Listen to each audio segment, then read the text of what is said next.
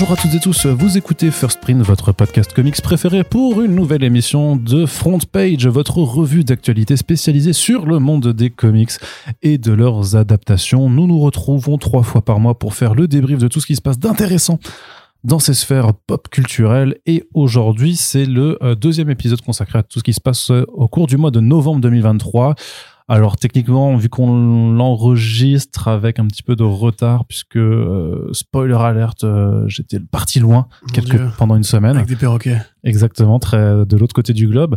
Euh, on couvrira en fait vraiment l'actualité de, euh, en gros, qui, de, ce qui s'est déroulé entre le 13 et le 22 et quelques novembre, et on fera d'ici une semaine à l'enregistrement de, à l'enregistrement de ce podcast le débrief de la fin du mois de novembre pour rester vraiment dans notre rythme, notre régularité. C'est aussi ça, First Sprint. Corrid Corrida. Corrida. C'est le mec revient du Mexique. C'est ça. Oui, ça va. ça va très bien. C'était la question que tu allais me poser, j'imagine. De quoi Si j'allais bien. Oui. D'accord. C'était dur. Ça va bien. Sans moi. Oui. ne pars plus jamais. je, vais t'enchaîner maintenant. Allez, Corentin, on va commencer tout de suite, de toute façon, par donc la partie comics de ce podcast. Et avant euh, ça, juste une petite annonce pour les personnes qui nous écoutent.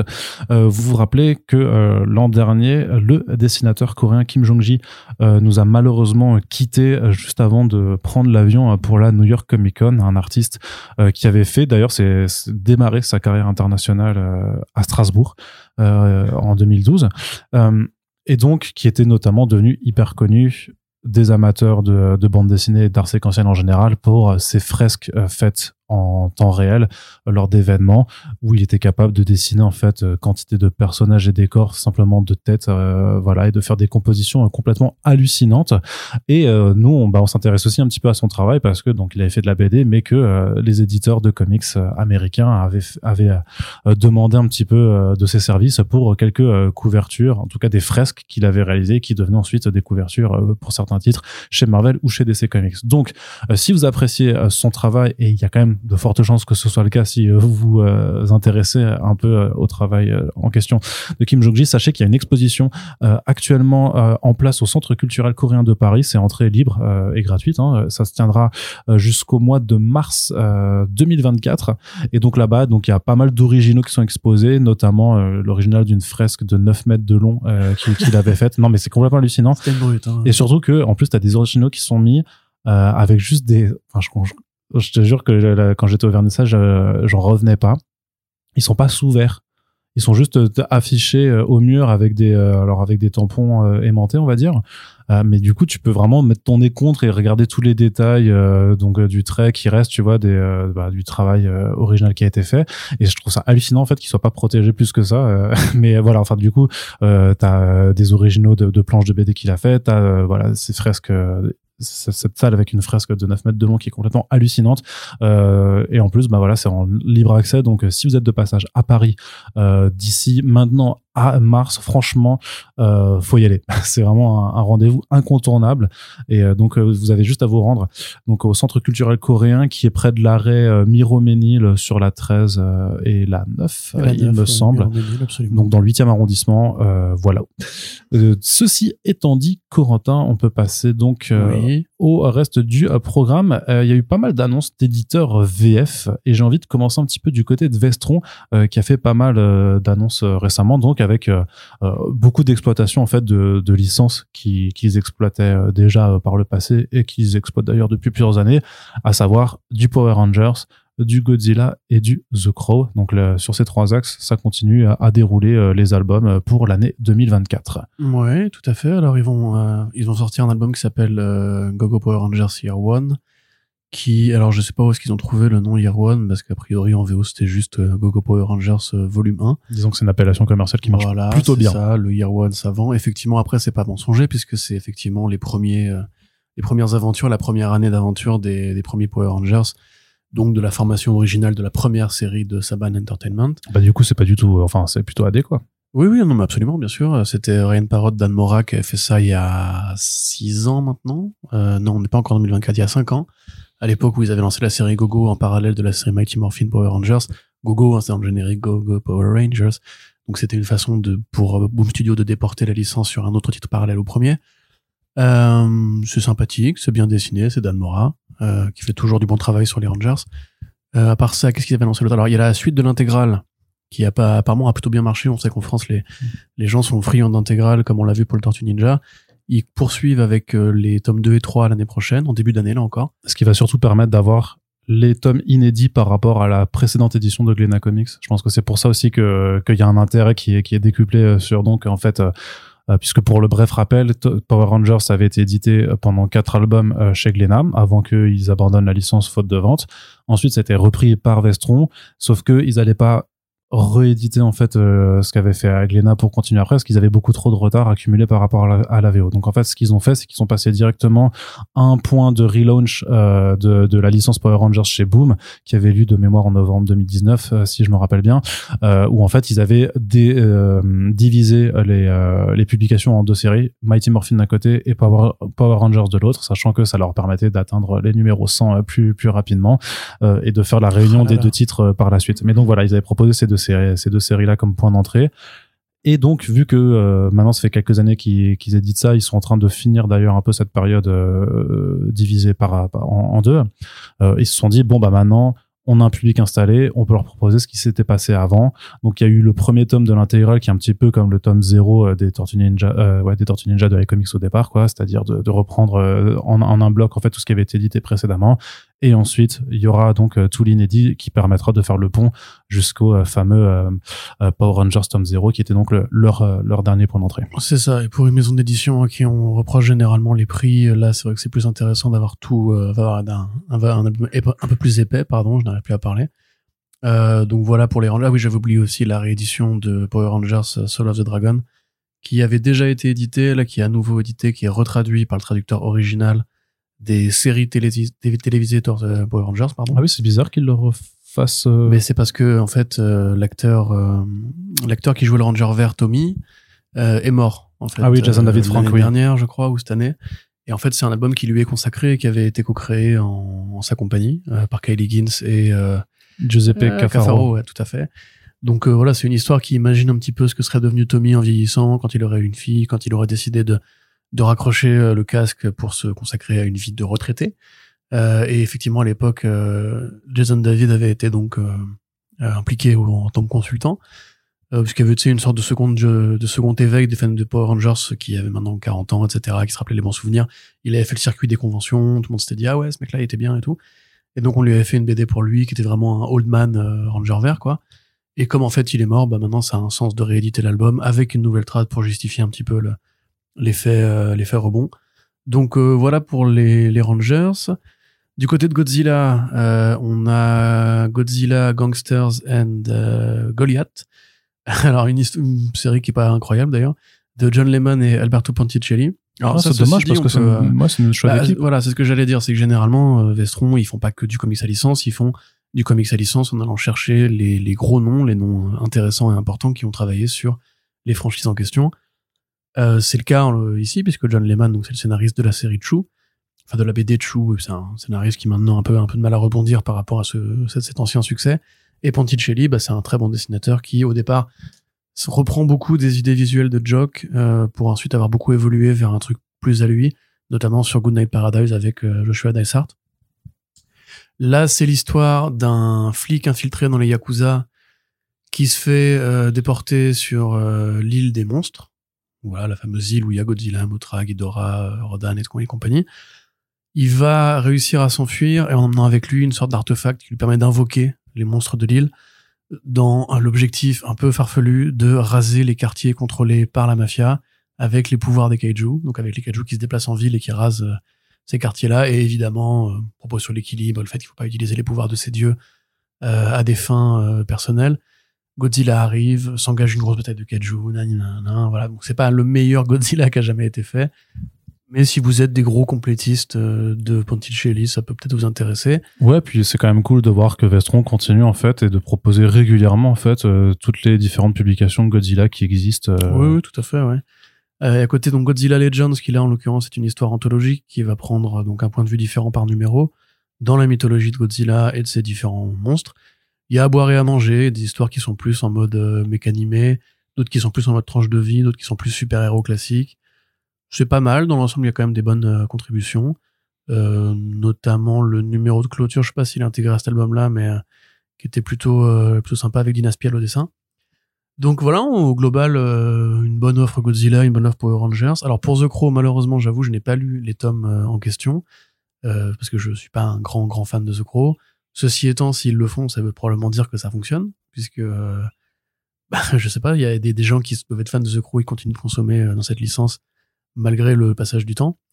On avait oublié aussi le Saturday Morning Special des Tortues Ninja qui a été confirmé pour le début d'année également. Euh, donc euh, c'est tac tac tac tac Eric Burnham et Patrick Latier qui travaillaient sur sur ce projet chez IDW.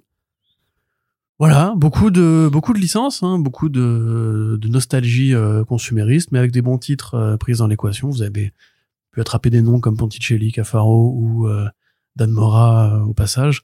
Moi, clairement, je recommanderais plutôt de vous intéresser- de aux Power Rangers dans euh, cette euh, fournée, parce que les Power Rangers, c'est bien, et c'est mieux en comics qu'en série télé. C'est vrai ça? Ouais, ouais, c'est vrai, mon pote. Il y a une vraie mythologie, en fait. C'est pris avec plus de sérieux que ce qu'ont fait les séries télé, qui étaient, euh, toujours assez contenues autour d'une seule intrigue sur une seule saison, qui était on va battre la grande vilaine de chaque saison avec un vilain automatique par, par semaine et tout. Alors que dès l'arrivée de Parrot et de Higgins, il y a eu l'envie, en fait, de construire une vraie saga sur le Oui. long terme, de faire développer ces personnages-là, avec des mini-séries, avec un multivers. Oui, il y a un multivers euh, Power Rangers. Euh, et en fait, voilà, ça va beaucoup plus loin que ce qui a, ce qui a pu être fait jusqu'ici, en ne se cachant jamais d'être une adaptation des Power Rangers, donc avec les codes d'usage quand même, quoi. Très Si un bien. jour, Arnaud, tu veux faire un podcast dessus, n'hésite pas. T'as juste euh, 150 numéros à attraper. Ce qui est très peu au final. Voilà, c'est facile. Mais je fais ça avant Sandman ou pas Ouais, non. Et t'as fini Sandman, là, ça y est Non, non, toujours pas. Bah non. Non, t'es Bah, sérieux T'as pas fini Sandman bah non. Plein de Bon, trucs, mais j'ai toujours pas fini Berserk non plus. euh, j'ai mis, j'ai mis un an à, à terminer. En euh, même temps, l'auteur lui-même n'a pas fini Berserk, donc... bah, il pourra pas. Ouais, il pourra pour, le coup, ouais. blague mortifère. Ouais, un petit peu, un petit peu, un, un- un petit peu lugubre quand même cet humour, mais euh, mais c'est valide. Euh, non, du coup on passe du côté de la suite. Il y a d'autres titres dont on voulait un petit peu vous parler euh, pour euh, l'année prochaine.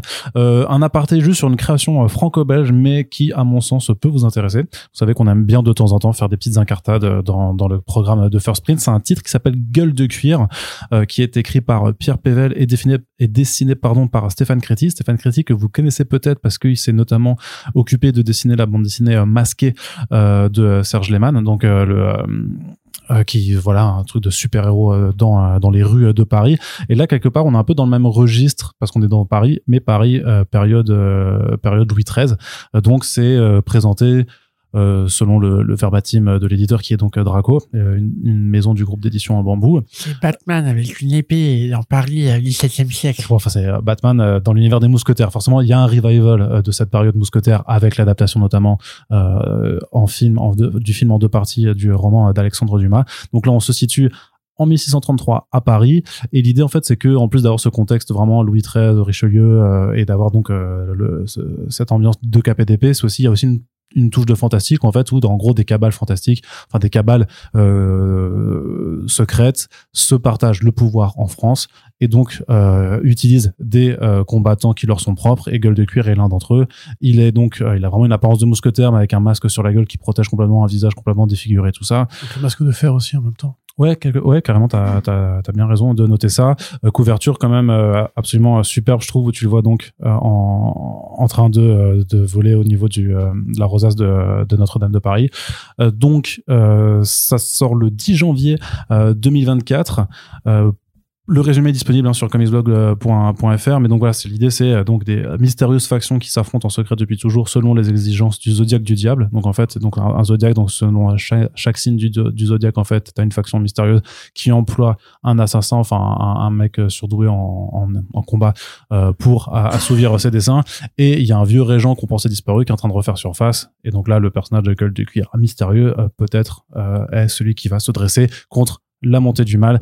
Euh, j'ai pu feuilleter l'album avec des super euh, panoramas en fait euh, sur un, un Paris d'époque. Donc si vous aviez aimé le c'est lequel l'Assassin's Creed qui se passe à Paris, mais c'est période Euh, révolution donc Unity.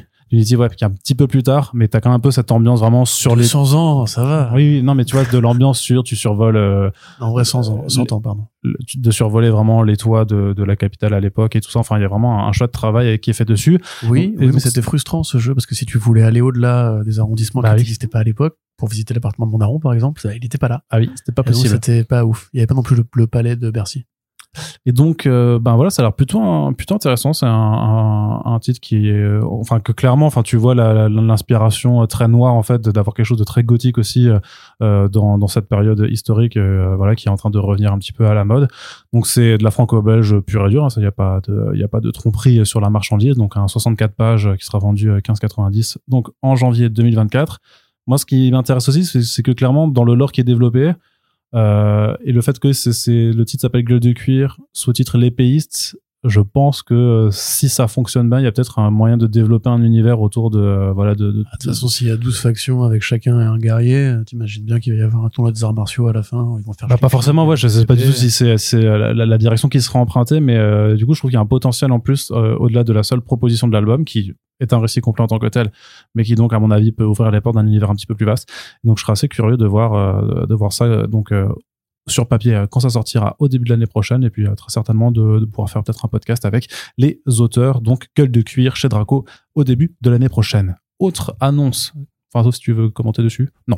Alors, autre annonce euh, également, c'est du côté de Comics Initiative. Il y a pas mal de titres également qui ont été annoncés puisque voilà, c'est la fin de l'année, donc les éditeurs, ils jouent leurs cartes. Ils disent, bah voilà, Allez, qu'est-ce qu'on va sortir l'année prochaine? Alors, du côté des romans graphiques, notamment, euh, la, la- Comics Initiative a fait pas mal d'annonces euh, de ce côté-là, euh, Corentin. Mais nous en avions déjà parlé, Arnaud. Un petit peu La ligne calligraphique. Ah oui, pardon, la ligne parlé, calligraphique. Non, mais alors les autres annonces, pardon. Les autres annonces. Alors, nous avons, dans les trucs que vous connaissez déjà, puisque nous en avons déjà parlé, The Good Asian.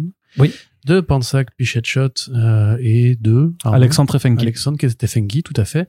Euh, dont on avait déjà parlé à plusieurs reprises d'ailleurs, parce qu'on avait couvert l'annonce et le premier numéro. En VO. Euh, c'est curieux d'ailleurs que ce soit Comics Initiative qui récupère ça. Je m'attendais à ce que peut-être bah, Urban avait déjà récupéré une fidèle, je crois. Ouais, de Pornsack, mais c'est pas du tout le même registre. Là, vu la gueule du polar et tout ça, ça aurait été chez Delcourt, à la limite. Oui, à côté d'un groupe Baker Phillips, euh, ça, ça pouvait passer. ça.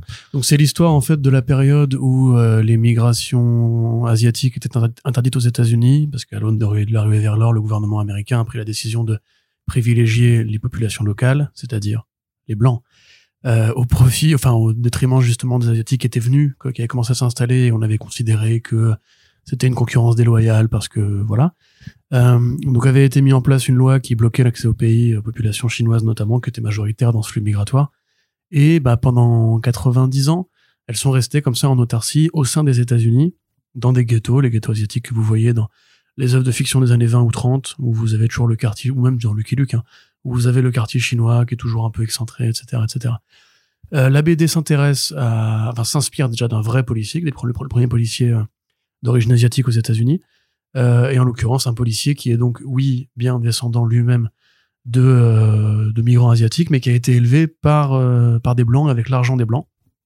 Un peu comme dans Okae, où il y a ce côté un petit peu justement, quand tu as été élevé par une communauté de, colons, on va dire, qui veulent te couper de tes racines, mais qu'on veut faire de toi le bon indigène, si tu veux. C'est un peu la la même logique. Donc il est devenu policier et en fait il va enquêter sur une série de crimes qui a lieu spécifiquement à Chinatown. Des crimes qui évidemment n'intéressent pas les autorités euh, traditionnelles puisque bah, c'est des affaires euh, entre guillemets de chinois, ça se règle entre chinois, ça ne nous regarde pas, etc. Super série, super atmosphère, euh, vrai hommage à la fiction des années 30, hein, c'est du vrai hard boil, c'est Ouais. bien dessiné, il y a la femme fatale, il y a les ambiances jazzy, il y a les, les bars à opium comme dans le Lotus Bleu. C'est vraiment une super série. Euh, Pansak Pichatshot qui fait un très bon boulot d'écriture et de remise en contexte pour euh, évoquer cette période de l'histoire qui est très peu connue. Hein. C'est vrai que moi j'en ai parlé à plusieurs reprises avec des potes. Et en fait, personne n'est au courant que euh, juste les États-Unis ont bloqué l'accès du pays aux Chinois, aux Japonais, aux Vietnamiens pendant quasiment 100 ans, quoi. Et juste par euh, préférence nationale pour des, des gens qui étaient aussi des migrants, mais qui venaient d'Europe euh, à l'époque de la ruée vers l'or. Donc euh, voilà, une bonne série chargée d'un ton historique qui est très agréable, avec des bonnes recherches. Euh, on conseille, c'est bien. Et l'autre titre, c'est Kings of Nowhere, qu'on avait aussi euh, abordé en actualité. Euh, donc euh, qui est un titre bah, tout autre complètement puisque là on est vraiment dans un registre avec des êtres anthropo, enfin des animaux anthropomorphes dans le sens qu'en fait c'est des, enfin c'est des êtres humains. Des humains qui ont muté en Voilà. animaux.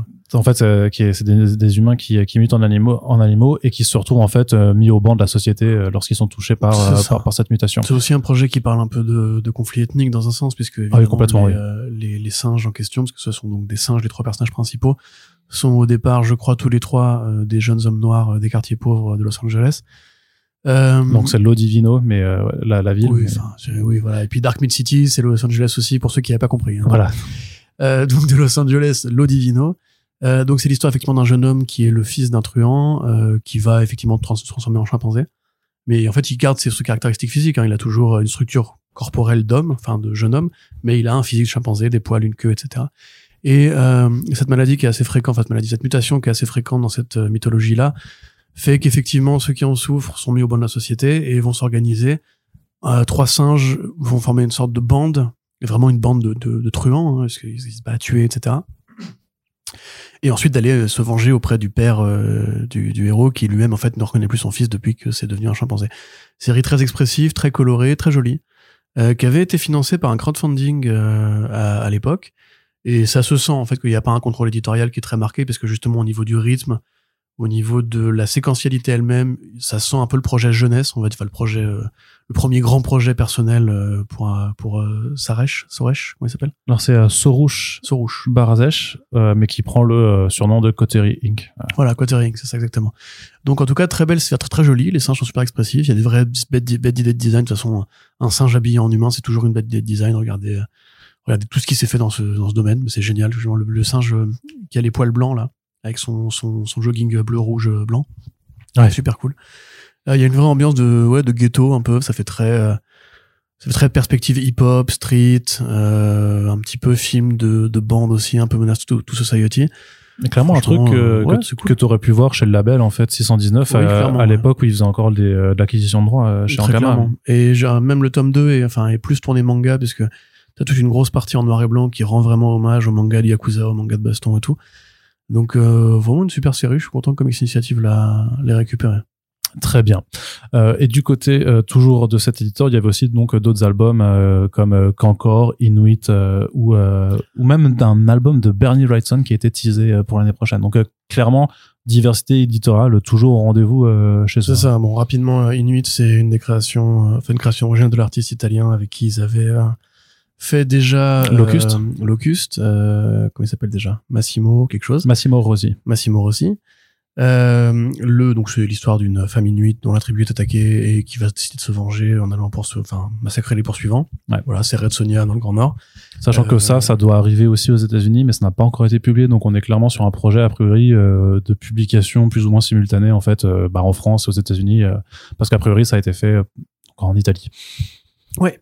Le Bernie Wrightson, a priori, si on s'en fie, à la couverture qui a été utilisée par Comics Initiative pour l'annonce, c'est simplement une collection des inédits que lui avait fait avec euh, Steve Niles, parce que Steve Niles Ah, et. Wrightson Ouais. se sont beaucoup rapprochés quand ils sont, enfin, quand Wrightson était à la fin de sa carrière, on va dire, fin 90, 2000 par là. Et donc voilà, c'est quatre histoires, pas forcément courtes d'ailleurs, je crois que c'est quatre mini-séries en fait. C'est un gros bébé en, version américaine. Euh, ok, tu m'avais dit quoi d'autre? Qu'encore Ah oui, qu'encore. Alors là, pour le coup, c'est complètement descriptible. Euh, qu'encore, ça a plus à voir avec Starseeds, on va Ouais. dire de Globits, dans le sens où c'est de l'XP, c'est de l'XP euh, à la racine. Et ça aurait croisé Michael Fiff aussi avec euh, avec Copra parce que c'est de l'esthétique qui rend beaucoup hommage aux, aux comics des années 90, à Jim Steranko particulièrement, à Steve Ditko aussi. Et aussi pas mal aux comics des années 90 dans, dans The Max par exemple, où les structures un peu corpulentes euh, et musclées de, ces personnages-là, avec du Jim Starlin aussi. Enfin, le Kankor, enfin les Kankor en l'occurrence, c'est une race en fait d'individus cosmiques euh, qui sont donc reconnaissables à leur masque violet où ils n'ont pas de bouche, ils ont juste une paire d'yeux euh, vides. Euh, on ne sait pas s'ils sont humains, on ne sait pas s'ils sont organiques, robotiques, mais c'est tous des criminels de guerre. Le Kankor principal, ou le Kankor Prime, on va dire, est un traumatisé de guerre en fait. Il est hanté par son passé, on sait pas trop ce qu'il a fait. Mais euh, c'est pas vraiment important de savoir ça, puisqu'en fait, dès qu'on va croiser un Kankor, on va rien apprendre sur euh, sur l'intrigue elle-même. C'est super compliqué à lire d'ailleurs parce que, bref. Mais euh, c'est de l'auto-édition à la racine. C'est un projet super indé, super exigeant. C'est très beau, très coloré. euh, c'est une vraie rêverie dans l'espace, une étude du traumatisme en anthologie, on va dire. Donc oui, ça m'étonne pas que ça aille chez eux. On va dire.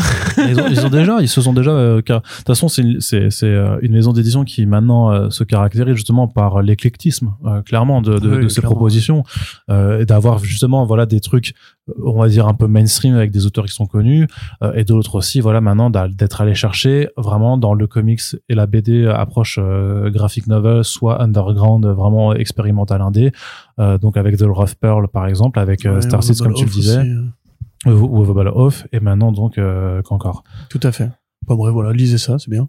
Bah, on verra. De toute façon, on, vous en reparlera forcément à chaque fois, vu que c'est une maison d'édition qui a priori changera pas son modèle, c'est-à-dire de faire toujours du financement participatif en termes de campagne de précommande pour aussi avoir des éditions un petit peu plus euh, plus belles et, et des tas de bonus. Euh, et puis, bah ma foi, euh, je pense qu'on on se reverra prochainement avec l'éditeur pour faire un petit peu le, le bilan, euh, un de ces traditionnels formats euh, bilan perspective, puisque bien entendu. Ça arrivera là entre euh, décembre et janvier 2024. On va essayer d'avoir à peu près euh, ou presque tout le monde, histoire d'avoir ces petits rendez-vous euh, que auquel vous vous êtes habitué depuis le lancement du podcast. Euh, ensuite, quand même, pour terminer cette partie VF, et on mentionne un peu de polar, et donc forcément, quand on dit polar, on dit Polar. non, mais quand on dit polar, Ouais, on comics, dit Polar. Oui. Polar. C'est une BD, Polar. T'as pas la référence. si, de. Victor Dos Santos. Exactement, mais, qui euh, était fait en film avec Matt Mikkelsen. Oui. Voilà. mais du coup, si tu veux, si tu voulais bien marcher, Mais non, je suis assis. Qu'est-ce que tu veux? J'ai envie de te casser les couilles. T'es parti, tu m'as abandonné. Voilà, c'est c'est fini. Donc Arnaud, si on dit Polar. Eh ben moi je dis Pro Baker Eh Phillips. ben voilà connard. Putain, Et puisque on sait, euh, sans aucune surprise, euh, que le prochain Bro Baker Phillips pas arrive, Victor Dos Santos. En fait. arrivera euh, chez euh, Delcourt, j'ai absolument rien contre Victor Dos Santos. J'avais lu euh, Violent Love que j'avais pas trop aimé par contre, tu vois. Voilà, donc Mais je sais pas Voilà, s'il était au scénario Eh de, bravo. de celui-là. Donc là où gisait le corps, Where the Body Was de Brubaker Phillips, qui est déjà annoncé pour le printemps prochain Pourquoi ils ont traduit chez Delcourt. Euh, mais parce que parfois ça se traduit, parfois ça se traduit Tu vois, pas. genre euh, Reckless, ils ont pas traduit ça, par, traduit ça pardon par euh, sans pitié, tu vois. mais parce que Reckless, Euh, ça- pardon, euh, pardon, ça veut pas dire ça Reckless. Si, ça veut dire ça Que ça veut dire genre Reckless Reckless c'est casse-cou. pas attention. Ouais, c'est c'est plus que c'est plus c'est plutôt casse-cou, mais Reckless c'est son nom de famille aussi, non? Ouais, mais genre. Bah non, bah alors donc, donc ferme ta gueule. Ouais, t'as raison, merde, bien joué. Fondu au noir, ouais, criminel. Ils ont Tu- pas traduit, ils ont pas dit, pas dit criminel. oui, mais parce qu'il y en a, il y a, y a- ça, ça, ça appartient.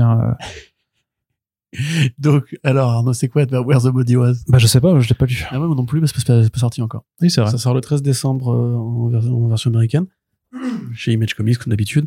Format roman graphique, comme d'habitude. Quand on a eu la chance de rencontrer Monsieur Phillips, qui nous avait un petit peu expliqué le projet, c'est un roman oral, on va dire, où on va, on va suivre par le prisme d'un détective qui restera a priori anonyme les différents points de vue sur un crime qui a été commis récemment dans une petite banlieue résidentielle.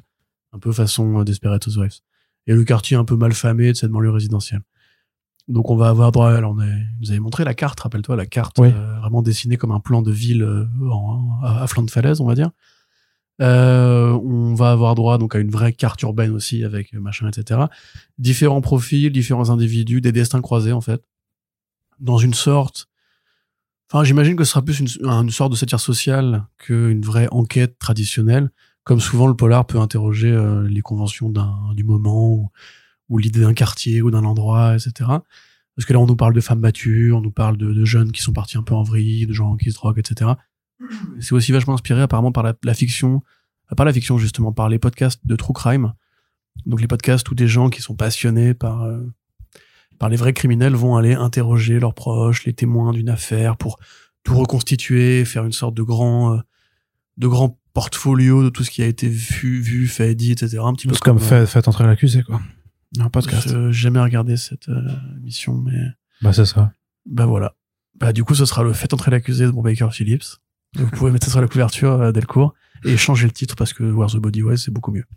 Voilà, donc ça, c'est l'inconditionnel de la VO euh, Corentin Non, mais qui. là où gisait le corps, c'est quand même pas, pas très heureux à l'oreille.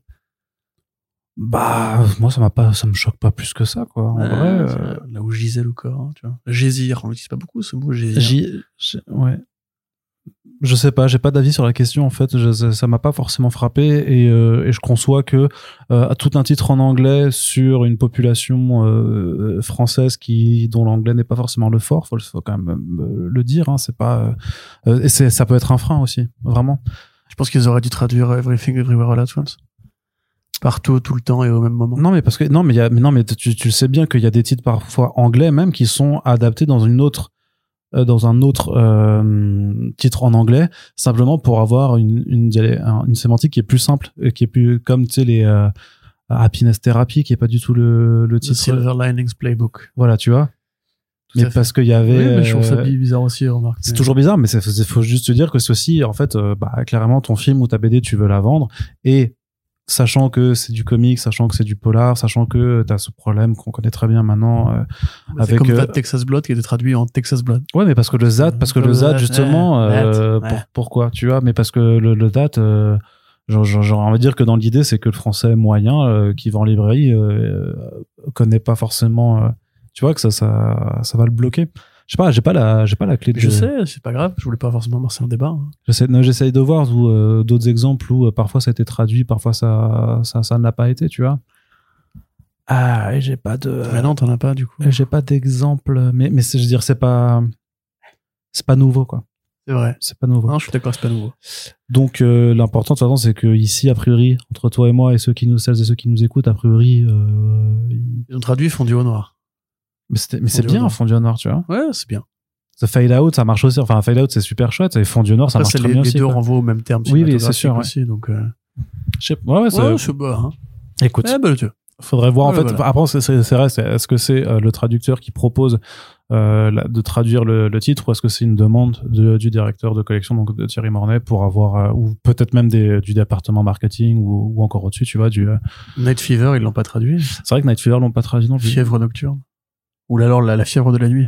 Non, ça, ça, ça, ça marchera pas. La Fièvre fièvre nocturne, ça nocturne marche. C'est plutôt sympa. Fièvre nocturne, tu vois. Moi, j'aime bien. Ah, ça fait un peu film français des années 70, quand même. Ouais, mais fièvre nocturne. Fièvre Tu vois, nocturne. un truc Ouais, comme ça. Franchement, moi, je trouve que ça, ça peut passer. mais bon. saxophone derrière. ouais. Tout à fait. Bah, clairement, euh, Where the Body Was, ça, ça- ce sera à lire Ouais.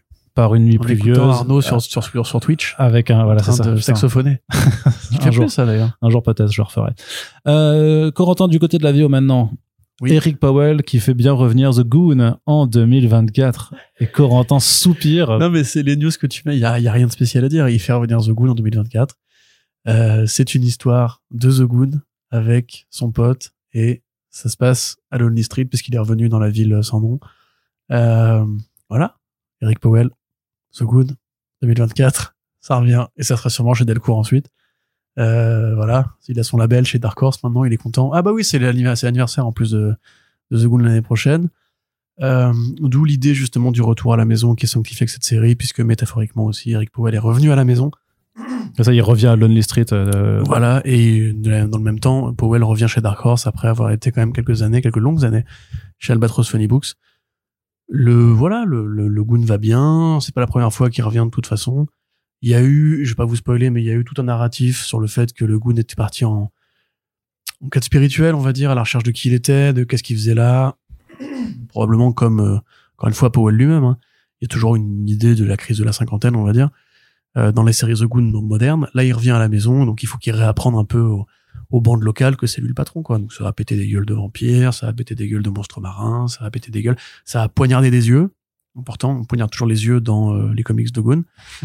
Euh, puis voilà, c'est bien. Revient. 25 ans C'est ouf, hein. c'est 25 ans de, de comics et, et a priori ça, ça ira peut-être aborder un petit peu le passé de, de- des personnages parce que tu vois sur une des couvertures de Powell que t'as les versions enfantines en fait de Ouais, ouais. Bon, ça après, c'est fait depuis un bail. hein. Ouais, il l'a fait, ok.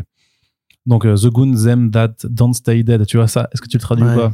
Ceux qui restent morts, ceux qui, Ceux qui ne restent pas morts. Ceux qui ne restent pas morts. Ceux qui refusaient de mourir. Ceux qui refusent Ça, à de la mourir. limite, mais métaphore, enfin, au niveau méta, c'est pas mal, euh, comme nous. Ouais. Parce que vu que la série est encore là après 25 ans. Ça arrivera donc chez Dark Horse en mars 2024. Et a sorti l'interview de Powell, au fait? Mais bien sûr. Ah bon, j'ai pas fait. Alors euh, oui, oui, euh, on a interviewé, on a eu, la- on a eu le plaisir de rencontrer Eric Powell. euh, D'ailleurs, c'était dans les locaux de Deco qu'on avait fait l'interview. Et oui, oui, c'est en ligne depuis un bon mois, même plus. Parce que c'était, un- Ah, c'est Jeff Lemire que t'as pas sorti encore. Voilà, non, il reste là, là dans les interviews qui arrivent, d'ailleurs tout prochainement à l'heure où on met ce podcast en ligne, il y a Joe Kelly et Ken Nimura et euh, Jeff Lemire. Donc deux, deux super friends VO qui arrivent là, qui sont euh, extra. Euh, je suis très content de, de les sortir et qui s'ajoutent du coup à un palmarès euh, 2023 absolument Ouais, tout à fait. assez incroyable. Ils ont traduit euh, Immortal Sergeant? C'est-à-dire? Est-ce qu'ils ont traduit euh, le Sergent Immortel? Ah non, non, c'est Immortal Sergeant. Bah, de la même façon que, bah, non, mais voilà, très bien. Par exemple, sur, ta- sur cet exemple, sur cet exemple, I Kill Giants, quand ça a été réédité chez iComics, c'est, ah, resté I Kill Giants, alors que quand Soleil avait tenté de le, de le publier la première fois, c'était euh, Tueuse de géants. Tu vois? Ouais, mais après, c'est- ouais.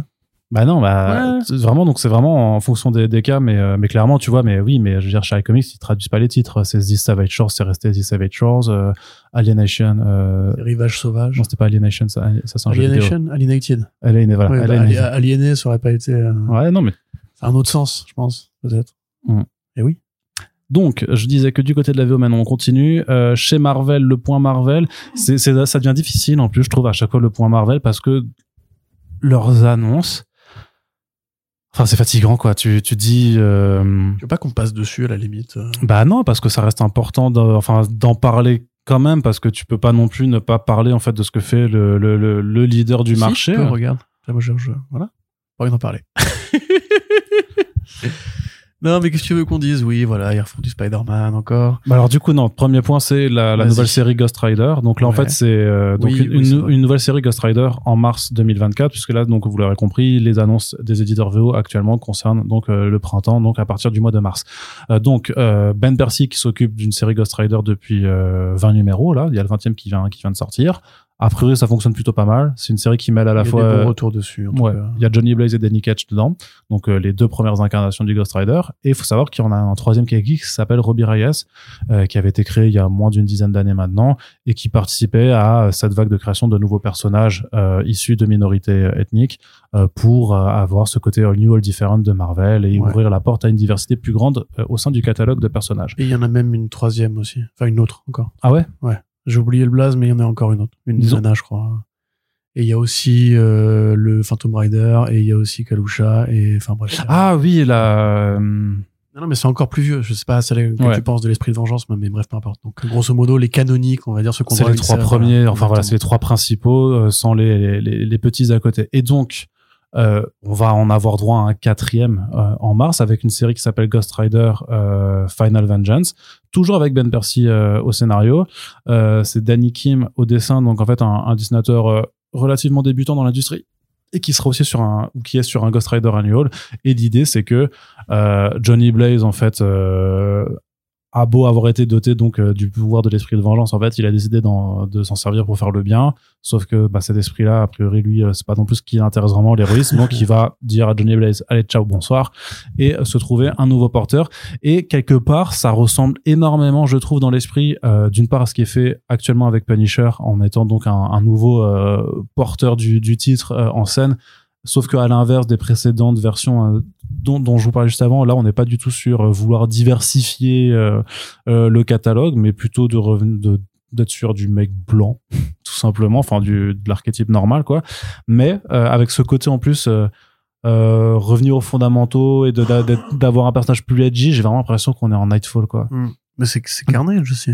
Hein? Ils avaient fait ça avec la série Carnage, quand le symbiote se trouve lui-même un nouveau, euh, Ah oui, oui, un nouveau porteur qu'on croit au départ être le tueur en série, puis qu'en fait est le flic et tout.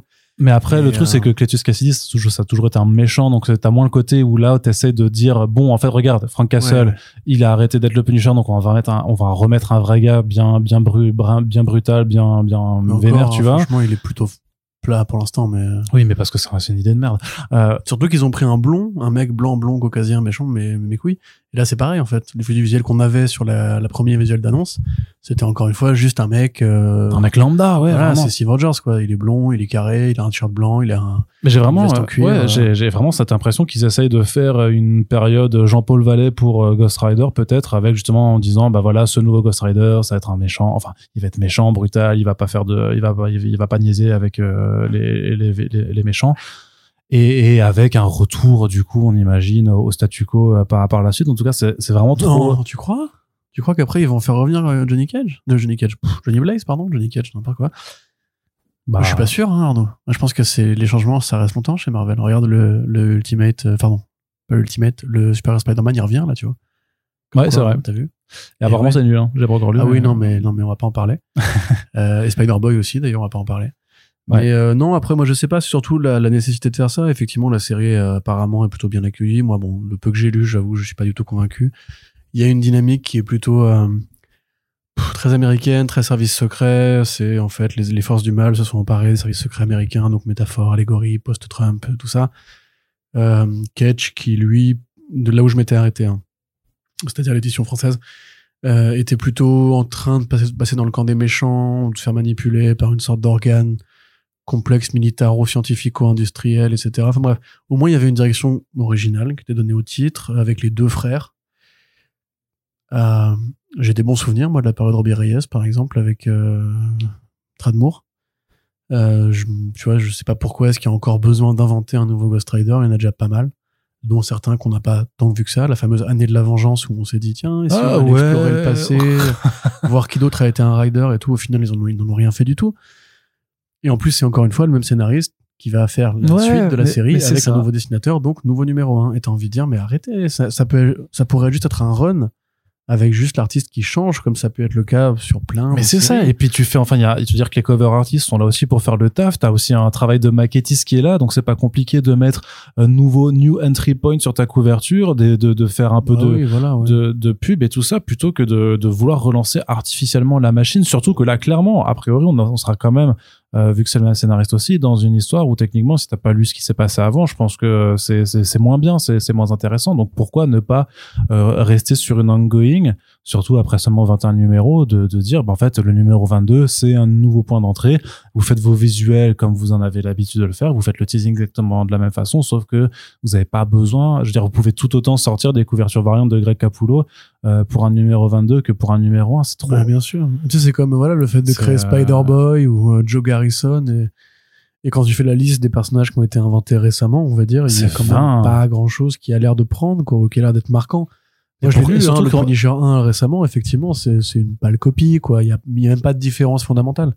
Euh, Justement, ça aurait été le moment de mettre à la limite une nana dans le rôle de Punisher à la Jennifer Blood en disant voilà aussi il y a pas de raison que les flingues aillent juste dans les mains des mecs en plus c'est vrai aux États-Unis il y a beaucoup de femmes qui aiment bien les, les pistolets et tout Euh, là en fait voilà c'est un copier-coller sauf qu'il est blond quoi. Il y a, il y a vraiment aucune autre différence. Et de ce que je vois moi de ce Ghost en plus Ghost Rider il y a pas 40 variations possibles quoi. C'est un mec qui fait de la moto il a le crâne en feu il punit les criminels il y a Satan il y a Mephisto etc enfin il y a Mephisto et pas Satan mais bah voilà le concept est quand même assez assez éculé j'ai l'impression. Euh, c'est un personnage qui est quand même de second plan voire de troisième plan. L'idée de Robbie Reyes c'était cool parce qu'il y avait ce côté justement ça renvoyait à des mythologies plus amérindiennes on va dire ou plus plus latino-américaines Euh, le côté on passe de la, ba- de la moto à la bagnole.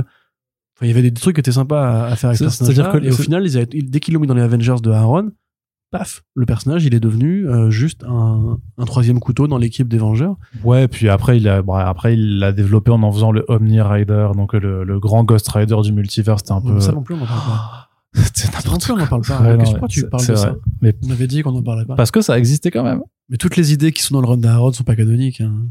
je suis désolé Elles vont disparaître Comme rapidement. Edward She-Hulk et tout enfin non ça n'existe pas Ouais, mais ce que, ce que- ce que je veux dire aussi, c'est que pourquoi devoir créer un, un quatrième personnage, c'est juste en fait pour avoir un changement de, cara- de, de, de caractérisation. Je veux dire, enfin, tu peux très bien, sinon, t'es un scénariste, inventer juste un événement qui va pousser euh, Johnny Blaze euh, à péter un câble, en fait. Euh, Je sais pas, et ça permet d'ajouter aussi des pierres sur, sur son historique, sur son parcours et de voir comment il peut évoluer plutôt que de. Parce que si Je la seule pas, différence honnêtement, je sais pas c'est juste d'avoir un gars qui en fait euh, veut pas faire de- dans l'héroïsme mais franchement euh, dans ce cas vous allez créer un nouveau personnage pour chaque orientation différente c'est un petit peu c'est trop chelou quoi Bah ouais. Puis surtout, encore une fois, moi je le répète, euh, le Ghost Rider, c'est visuellement, c'est un bon concept, hein. ouais Mais est-ce qu'il y a tant de, tant de variations possibles sur ce thème-là? Je sais pas, hein. Moi, à mon avis, non. Il y a déjà beaucoup déjà de personnages qui viennent des enfers et qui sont associés à la, chrétienté, au côté le combat des forces du mal et les anges et les démons et compagnie dans les comics, c'est vieux comme les comics. Euh, voilà, tu vois, c'est comme quand ils refont, à la limite, quand ils refont Iron Fist et qu'ils disent maintenant il est asiatique parce qu'effectivement c'était un peu, voilà, c'est un mec qui fait des, arts martiaux asiatiques, c'était quand même bizarre que ce soit un, un euh, riche euh, d'Occident. Là, je peux l'entendre, mais en l'occurrence, je sais pas. euh, Moi, Ghost Rider, en vrai, j'avoue que j'aime pas trop la nouvelle série en plus, donc si Ben Percy pouvait, tu vois, laisser la place à quelqu'un d'autre, ça m'irait très bien aussi, en fait.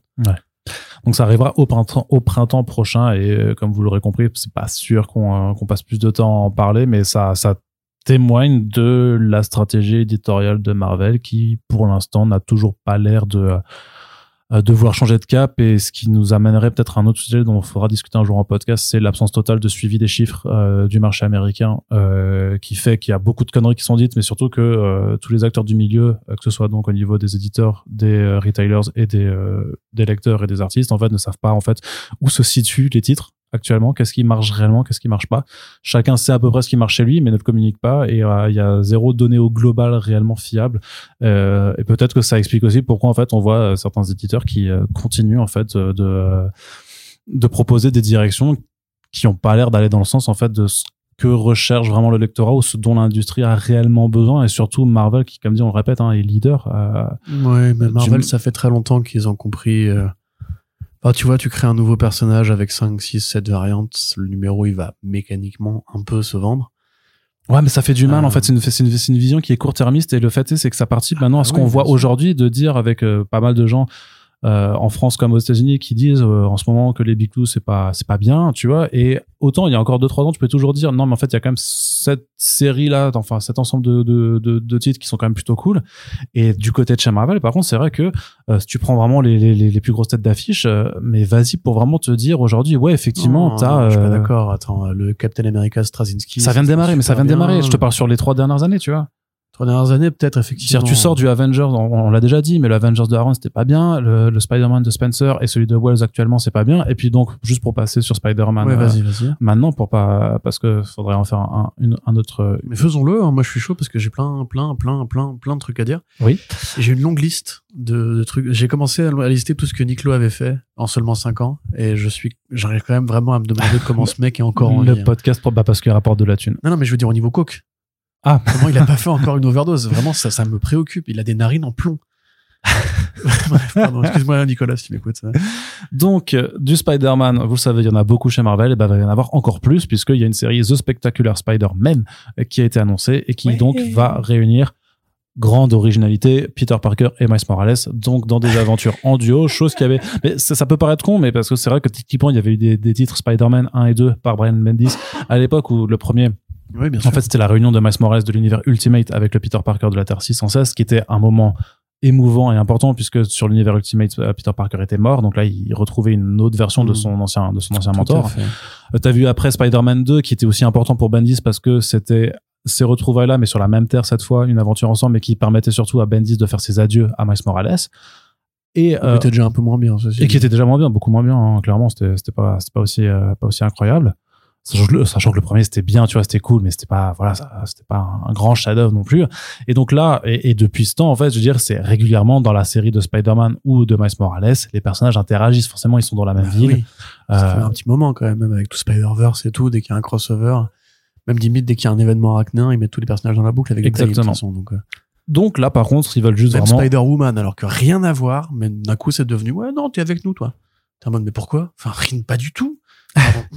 Ça m'énerve, excuse-moi, vas-y, continue. Donc The Spectacular Spider-Man, la série qui va permettre de suivre vraiment des aventures en duo, euh, très certainement motivée par le succès de Marvel Spider-Man 2 aussi. Euh, faut pas se mentir. De toute façon, Spider-Man c'est une licence qu'il faut exploiter envers et contre tout. Donc Oui. par contre, sur l'équipe créative, d'un côté au scénario, on a euh, Greg Weisman qui a notamment été scénariste de la série animée Spectacular Spider-Man, qui est apprécié, et au, et au dessin c'est Humberto Ramos.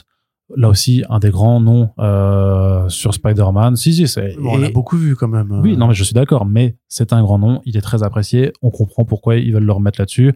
Lui-même, il se dit qu'il est très content de pouvoir dessiner les deux Spider-Man à la fois et tout ça. Donc, euh, tu, tu vois le, le, le côté très bankable en fait de ce duo euh, sur des personnages qui eux aussi le sont. Mais pareil, c'est effectivement c'est où est la prise de risque, pourquoi, enfin quelle est la nécessité réellement? On, on est dans on est dans le même cas de figure de toute façon que que DC avec Batman quand ils annoncent euh, quand ils annoncent euh, Titre- Finest, euh, voilà, X titre Batman en plus, où, où là, on est vraiment dans, dans le cas. Outsiders. Enfin, L'Outside- techniquement, c'est l'absence de ouais, Batman. Ouais. mais c'est Batman et les Outsiders au départ. C'est pas Outsiders tout court. S'ils Ouais, le mais- lancent parce qu'ils savent très bien que les gens qui ont lu Outsiders à l'époque, on va y aller, tu vois. Ouais, ouais, mais pour le, ouais, pour le coup, c'est une direction un petit peu différente. Mais ce que je veux dire, c'est que là, on est vraiment dans le cas de figure de, de DC, début des New 52, quand ils annoncent en simultané quatre titres Batman directement, tu vois. Enfin, c'était Batman et Robin, Detective Comics, Batman et euh, Batman The Dark Knight. Et là, j'ai l'impression qu'on est dans le cas du, du Batman The Dark Knight. Mais oui, et c'est d'autant plus curieux qu'il n'y a pas de, je suis désolé, mais je n'arrive pas à comprendre, il n'y a pas de nouvelle série régulière Spider-Gwen.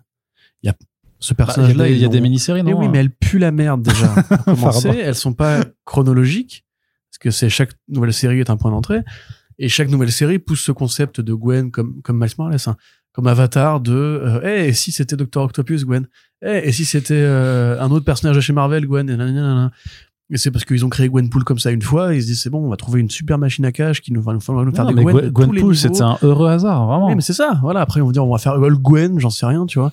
Et c'est juste, alors que, encore une fois, Spider-Gwen, elle est présente dans le film Spider-Verse. Un personnage qui est connu, qui apparemment, en plus, parle à des communautés euh, insoupçonnées, euh, qu'on soit d'accord ou pas.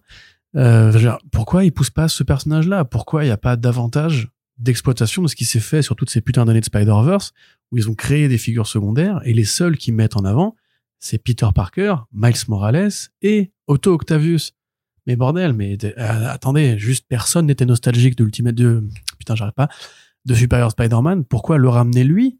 Quand vous avez créé littéralement des centaines d'araignées en l'espace de quelques années L'araignée qui est composée uniquement, enfin le Spider-Man, Man Spider ou Spider's Man, je crois qu'il s'appelle, Ouais. qui est composé Man- uniquement d'araignées. c'est pas Man of Spiders? Non, Non, ça c'est Man of. Bats qui est euh, un autre truc encore, mais pardon. Mais lui, faites-lui une série d'horreur, un truc un peu sympa, mettez Tom Taylor dessus, j'en sais rien, enfin, vous pouvez plus maintenant, mais euh, il y a plein de trucs à faire avec tous ces personnages-là, et même entre, entre guillemets, les trucs qu'on pouvait avoir à une époque, comme Non-Stop Spider-Man, ou les petits projets un peu artistiques par-ci par-là, c'est le désert, enfin, il y a plus tout ça, quoi.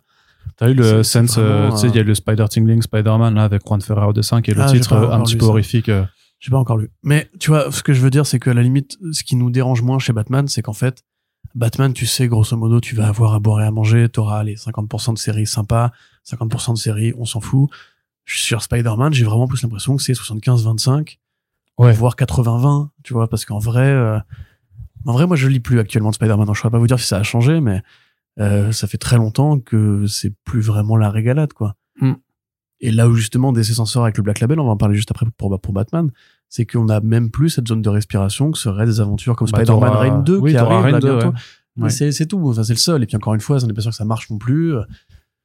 Et puis merde, enfin je sais pas, moi il y a plein de trucs à faire et j'aimerais bien que en fait Dan Slott soit resté à la retraite et que Zeb Wells, euh, comprenant en fait euh, la grandeur de la tâche qu'il attendait, en fait, soit mis un peu les moyens de résister à l'éditorial parce qu'à mon avis c'est juste de l'éditorial hein. C'est pas lui qui a eu la bonne idée d'un seul coup de filer des pouvoirs à Mary Jane ça me paraît curieux quand même ça c'est pareil on parlait de création de personnages mais tous les personnages de Spider-Man C'est le syndrome CW, tu c'est sais. ça, euh, voilà. C'est qui- qui- qui- qu'ils aient été ou qu'ils soient, euh, ils vont finir par avoir des pouvoirs à force. Le mec, il te ramène Jackpot pour te, pour te résoudre une vanne méta qui avait été posée il y a Ouais. 10 ans, il y a 10 ans par Dan Slott et qui avait été désamorcée en un numéro.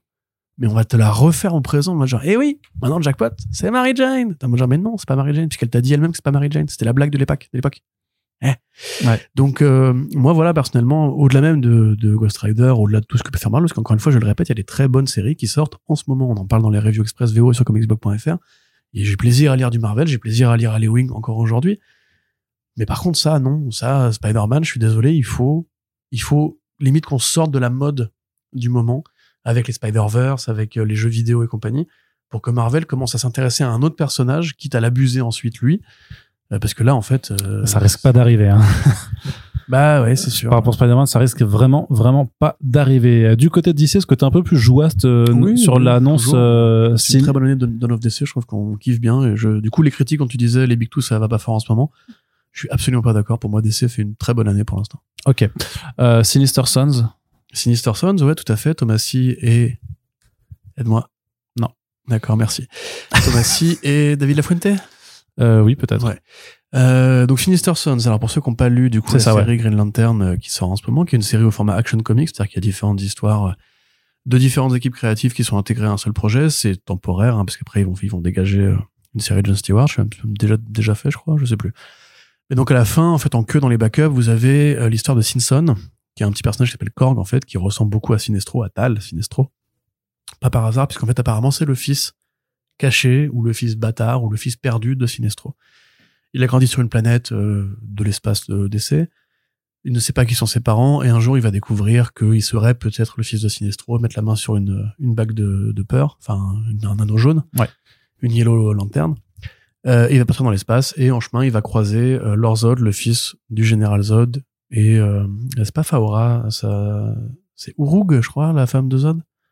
Je sais plus, enfin bref, qui a, qui a- qui a été conçue pendant leur euh, enfermement dans la zone négative et qui a réussi à sortir comme son père. Quoi, tu peux baiser dans la zone négative. Tu peux baiser dans la Alors, zone en même temps, j'ai envie de dire qu'il n'y a pas grand chose d'autre à faire. hein. Bah, attendre et ne pas mourir de vieillesse. Euh, parce que tu vieillis pas dans la zone négative. Mais donc voilà, euh, les deux en fait vont se réunir et former les Sinister Sons, qui est donc une réponse méta au Arnaud. Super Sons. Merci. C'est quoi les Super Sons, Arnaud? C'était la série, euh, une des séries phares hein, de l'époque Rebirth qui mettait en scène John Kent et Damian Wayne, donc les fils biologiques de Superman et de Batman. C'était frais comme pas possible, c'était joyeux. C'était porté donc par Peter Tomasi qui forcément on voit pas forcément, mais qu'il avait déjà montré que Batman et Robin en fait est très doué pour parler de Et la parentalité. Oui, Superman pour parler de la parentalité euh, en, en fait euh, dans les enfin avec des personnages donc euh, de, de jeunes de, de jeunes parents euh, qui arrivent à exprimer ses propres doutes, ses propres joies en fait dans les comics avec ces personnages. Et donc là qui va s'essayer visiblement donc à l'exercice avec le côté et si mes gamins c'est vraiment des sales gamins. Exactement, et tu sens clairement en fait euh, que DC a voulu faire plaisir à Thomasy, qui on le sait a un parcours éditorial de très très longue date dans l'industrie, qui est un mec qui est très respecté, qui bosse régulièrement avec DC, il était là à chaque quasiment relaunch, hein. Euh, et qu'en fait lui, bah je, pense que ça a dû le faire chier quand même qu'on lui enlève ses, ses joueurs préférés parce que c'est un père de famille, on a eu la chance d'interviewer Thomasy à plusieurs reprises. Et il a, c'est pas un secret, il s'est toujours beaucoup inspiré de sa relation avec son gamin pour construire et Jonathan Kent dans la série Superman avec Gleason et euh, Batman et, et euh, Damian Wayne pardon dans la série Batman et Robin avec Gleason aussi et en fait le le, le fait de, de me faire vieillir trop vite Jonathan Kent beaucoup de gens l'ont regretté donc clairement on a dû lui dire bah vas-y écoute crée deux personnages amuse-toi fais-nous tes histoires de gamins les gens aiment bien ça j'aime pas trop le design euh, des ouais bah, bon, c'est le design c'est le problème c'est que c'est un design de David Lafuente et que ça fait très euh, toon moche. ça fait très cartoon ça fait très euh, dessin animé Le euh, fils Sinestro il est 2000. dégueu. En fait les deux ont vraiment des La coupe de cheveux du fils euh, de, de Zod est effectivement pas terrible. Mais Mais après, l'autre avec ses non, mais regarde les intérieurs de la- des backups de Green Lantern et c'est beaucoup plus supportable. hein. C'est juste que les covers sont pas très heureuses. Euh, la colo est pas très heureuse sur les covers notamment. Mais en vrai, quand tu lis la série, quand tu lis les, les backups, c'est c'est très joli, c'est pas dégueu, c'est pas Non non dégueu. la Fuente il est, il est pas mauvais du tout. Et ce qui hein. compte, c'est vraiment juste euh, est-ce que ce sera drôle, est-ce que ce sera léger, comme l'étaient les Super Sons. Moi, effectivement, j'aurais préféré que Gleason revienne parce que c'est c'est les c'est à deux hein, qu'ils ont fait tout ça. Ouais. Et j'adore le style de Gleason. Je trouve qu'il dessine justement super bien les, et, et l'émotivité et le côté gamin. Euh, les magnifiques scènes où Damian chevauchait le chien Titus dans les, couloirs du manoir Wayne, c'est voilà, c'est c'est gravé là. Euh, mais bon, voilà, on s'en fout. Ça reste un petit jouet, une sorte de petite euh, de petit lot de consolation. Si pour ceux qui regrettaient les Super Sons et qui n'auront jamais la suite, à moins de reboot de réalité.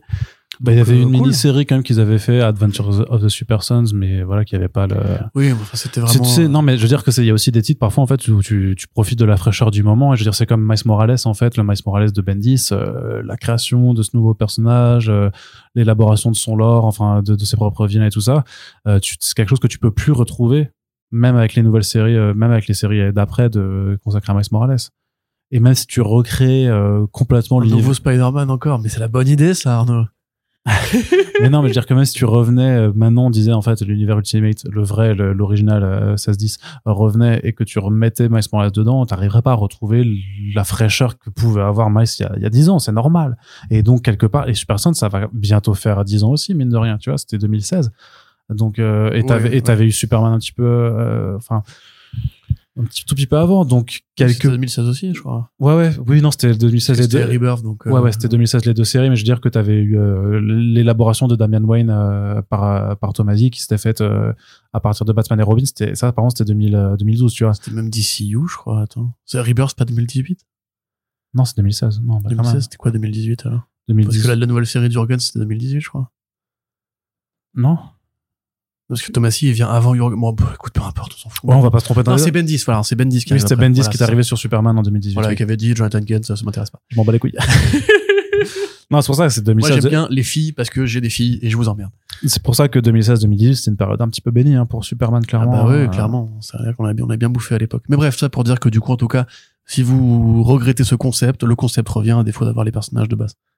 Et euh, autre nouvelle chez DC, par contre, qui là peut-être va faire hurler euh, Corentin. Je... Pourquoi? Bah, tu, on va en parler. C'est euh, le fameux arc euh, The Joker Year One Ah putain, je croyais qu'on va passer directement à la bonne nouvelle. dans la euh, série euh, oui, Bat- non, Batman de Chip Zdarsky. Donc, faut savoir que euh, en mois de février prochain, en fait, euh, la série va prendre la série Batman de Chip Zdarsky va prendre un, un rythme hebdomadaire euh, des numéros 142, 143, 144 pour raconter raconter pardon une histoire qui s'appelle The Joker Year One sur lesquels il y aura pas mal d'artistes. hein. Il y aura Giuseppe Camoncoli, Stefano Nesi, Andrea Sorrentino. Ouais.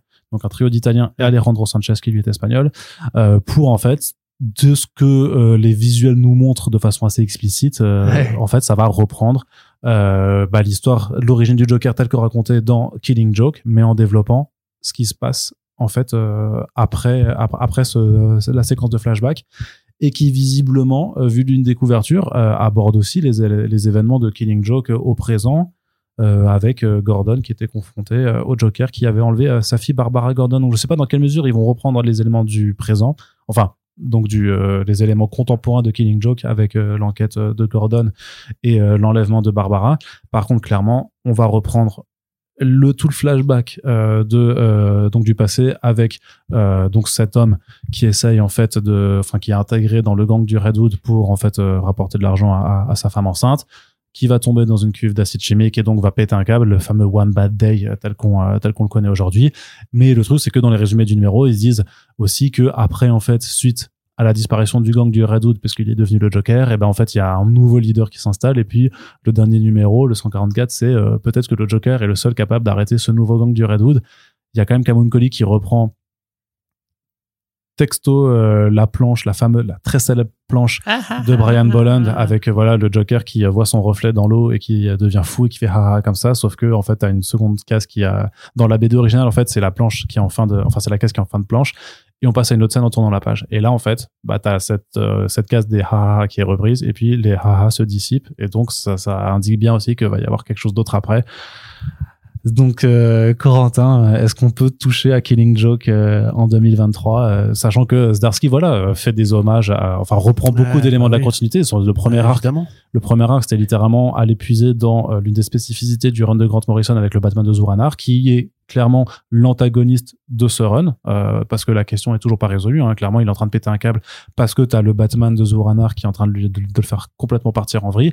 Là, tu auras un arc, euh, en fait, une- qui sera une forme de petite parenthèse pour revenir sur le sur le Joker. Et donc, clairement, bah, euh, Ah, on- clairement. hein. on continue de rendre hommage aux plus grands, ou plutôt de piller leurs travaux, de Ouais, salir voilà, leur mémoire. je- L'hommage, c'est sympathique, l'hommage, mais quand t'as pas d'idée, t'as pas d'idée, en fait. Euh, C'est dur, hein. ouais, c'est c'est nul, enfin, c'est. Surtout avec le, le, le récent dé- parler. le récent faux débat qu'il y avait eu sur Killing Joke sur les réseaux euh, le mois dernier Oui, sur oui, euh, oui, bah, faut grandir en fait, les gars. Si vous comprenez pas ce que vous lisez, à la limite. euh. À la limite, déjà, il y a plein de gens qui, qui peuvent vous expliquer, et c'est pas être pontifiant de le dire. Euh, moi, quand j'étais petit, j'ai vu plein de grands films que j'ai pas compris, aux côtés desquels je suis passé. C'est en grandissant, en acquisant, en faisant l'acquisition de connaissances et, de clés de lecture qu'on en rev- qu'on revient ensuite à Killing Joke, qu'on essaie de comprendre qu'est-ce qui a été fait, en comprenant que c'était très original à l'époque. Il n'y avait pas encore eu tout ce qui est fait avec le Joker ensuite. et surtout de savoir Ah. pourquoi voilà pourquoi c'était si important pourquoi ça a marqué l'époque C'est ça, parce euh, qu'on peut dire ouais non, je suis passé à côté, enfin je, pardon, j'ai pas trop aimé, etc. sur côté, mais enfin on s'en branle de votre avis en fait, simplement. C'est, écrit dans l'histoire des comics que Killing Joke a été important, donc au pire après, tu vois moi on peut considérer que Crisis c'est sur côté aussi, mais ça change rien. Crisis c'est Crisis, c'est tout. Euh, et d'ailleurs la preuve que c'est important puisque DC Comics euh, s'en sert encore aujourd'hui. Alors à mon avis, bon, il y a, énormément de choses à dire et j'ai pas envie d'en parler de base, donc je vais essayer d'aller vite. Bon, évidemment, c'est euh, de la paresse éditoriale tout ça. C'est-à-dire que encore une fois, on va se greffer à un chef-d'œuvre qui a été fait avant pour rappeler à des images du passé, pour euh, utiliser le nom d'un homme qui a qui a compté beaucoup plus que la, la plupart des scénaristes de comics depuis depuis que lui il est parti. C'est exactement ce qu'avait fait Geoff Jones avec Doomsday Clock. Et quand on voit le résultat que ça a produit, peut-être qu'il fallait pas en fait faire ça à l'époque. Je suis désolé de rappeler ce souvenir à plein de gens, mais euh, Doomsday Clock, ça a été bâti sur les ruines de Watchmen, enfin les ruines sur le, cimetière de Watchmen, et c'était de la merde pour commencer. euh, c'était pas bien, c'était pas Watchmen, c'était juste la réponse d'un imbécile qui s'est dit ouais mais Alan Moore il aime pas les super héros alors que moi si donc Non, je suis pas d'accord. avec Non, Superman ça, et tout sur la- Si, la- c'est littéralement le message à la fin il faut Oui, mettre. Superman dans la continuité Watchmen et d'un coup le monde est sauvé non mais c'est horrible L'intention, non, je te parle de l'intention. Je trouve que l'intention n'était pas déconnante d'expliquer pourquoi. L'idée était philosophiquement euh, plutôt rigolote par rapport au fait que Watchmen, et c'est l'œuvre qui a tué, on va dire, les comics de super-héros en disant que ça ne sert avec ce côté nihiliste du message de dire les encapés ne servent à rien.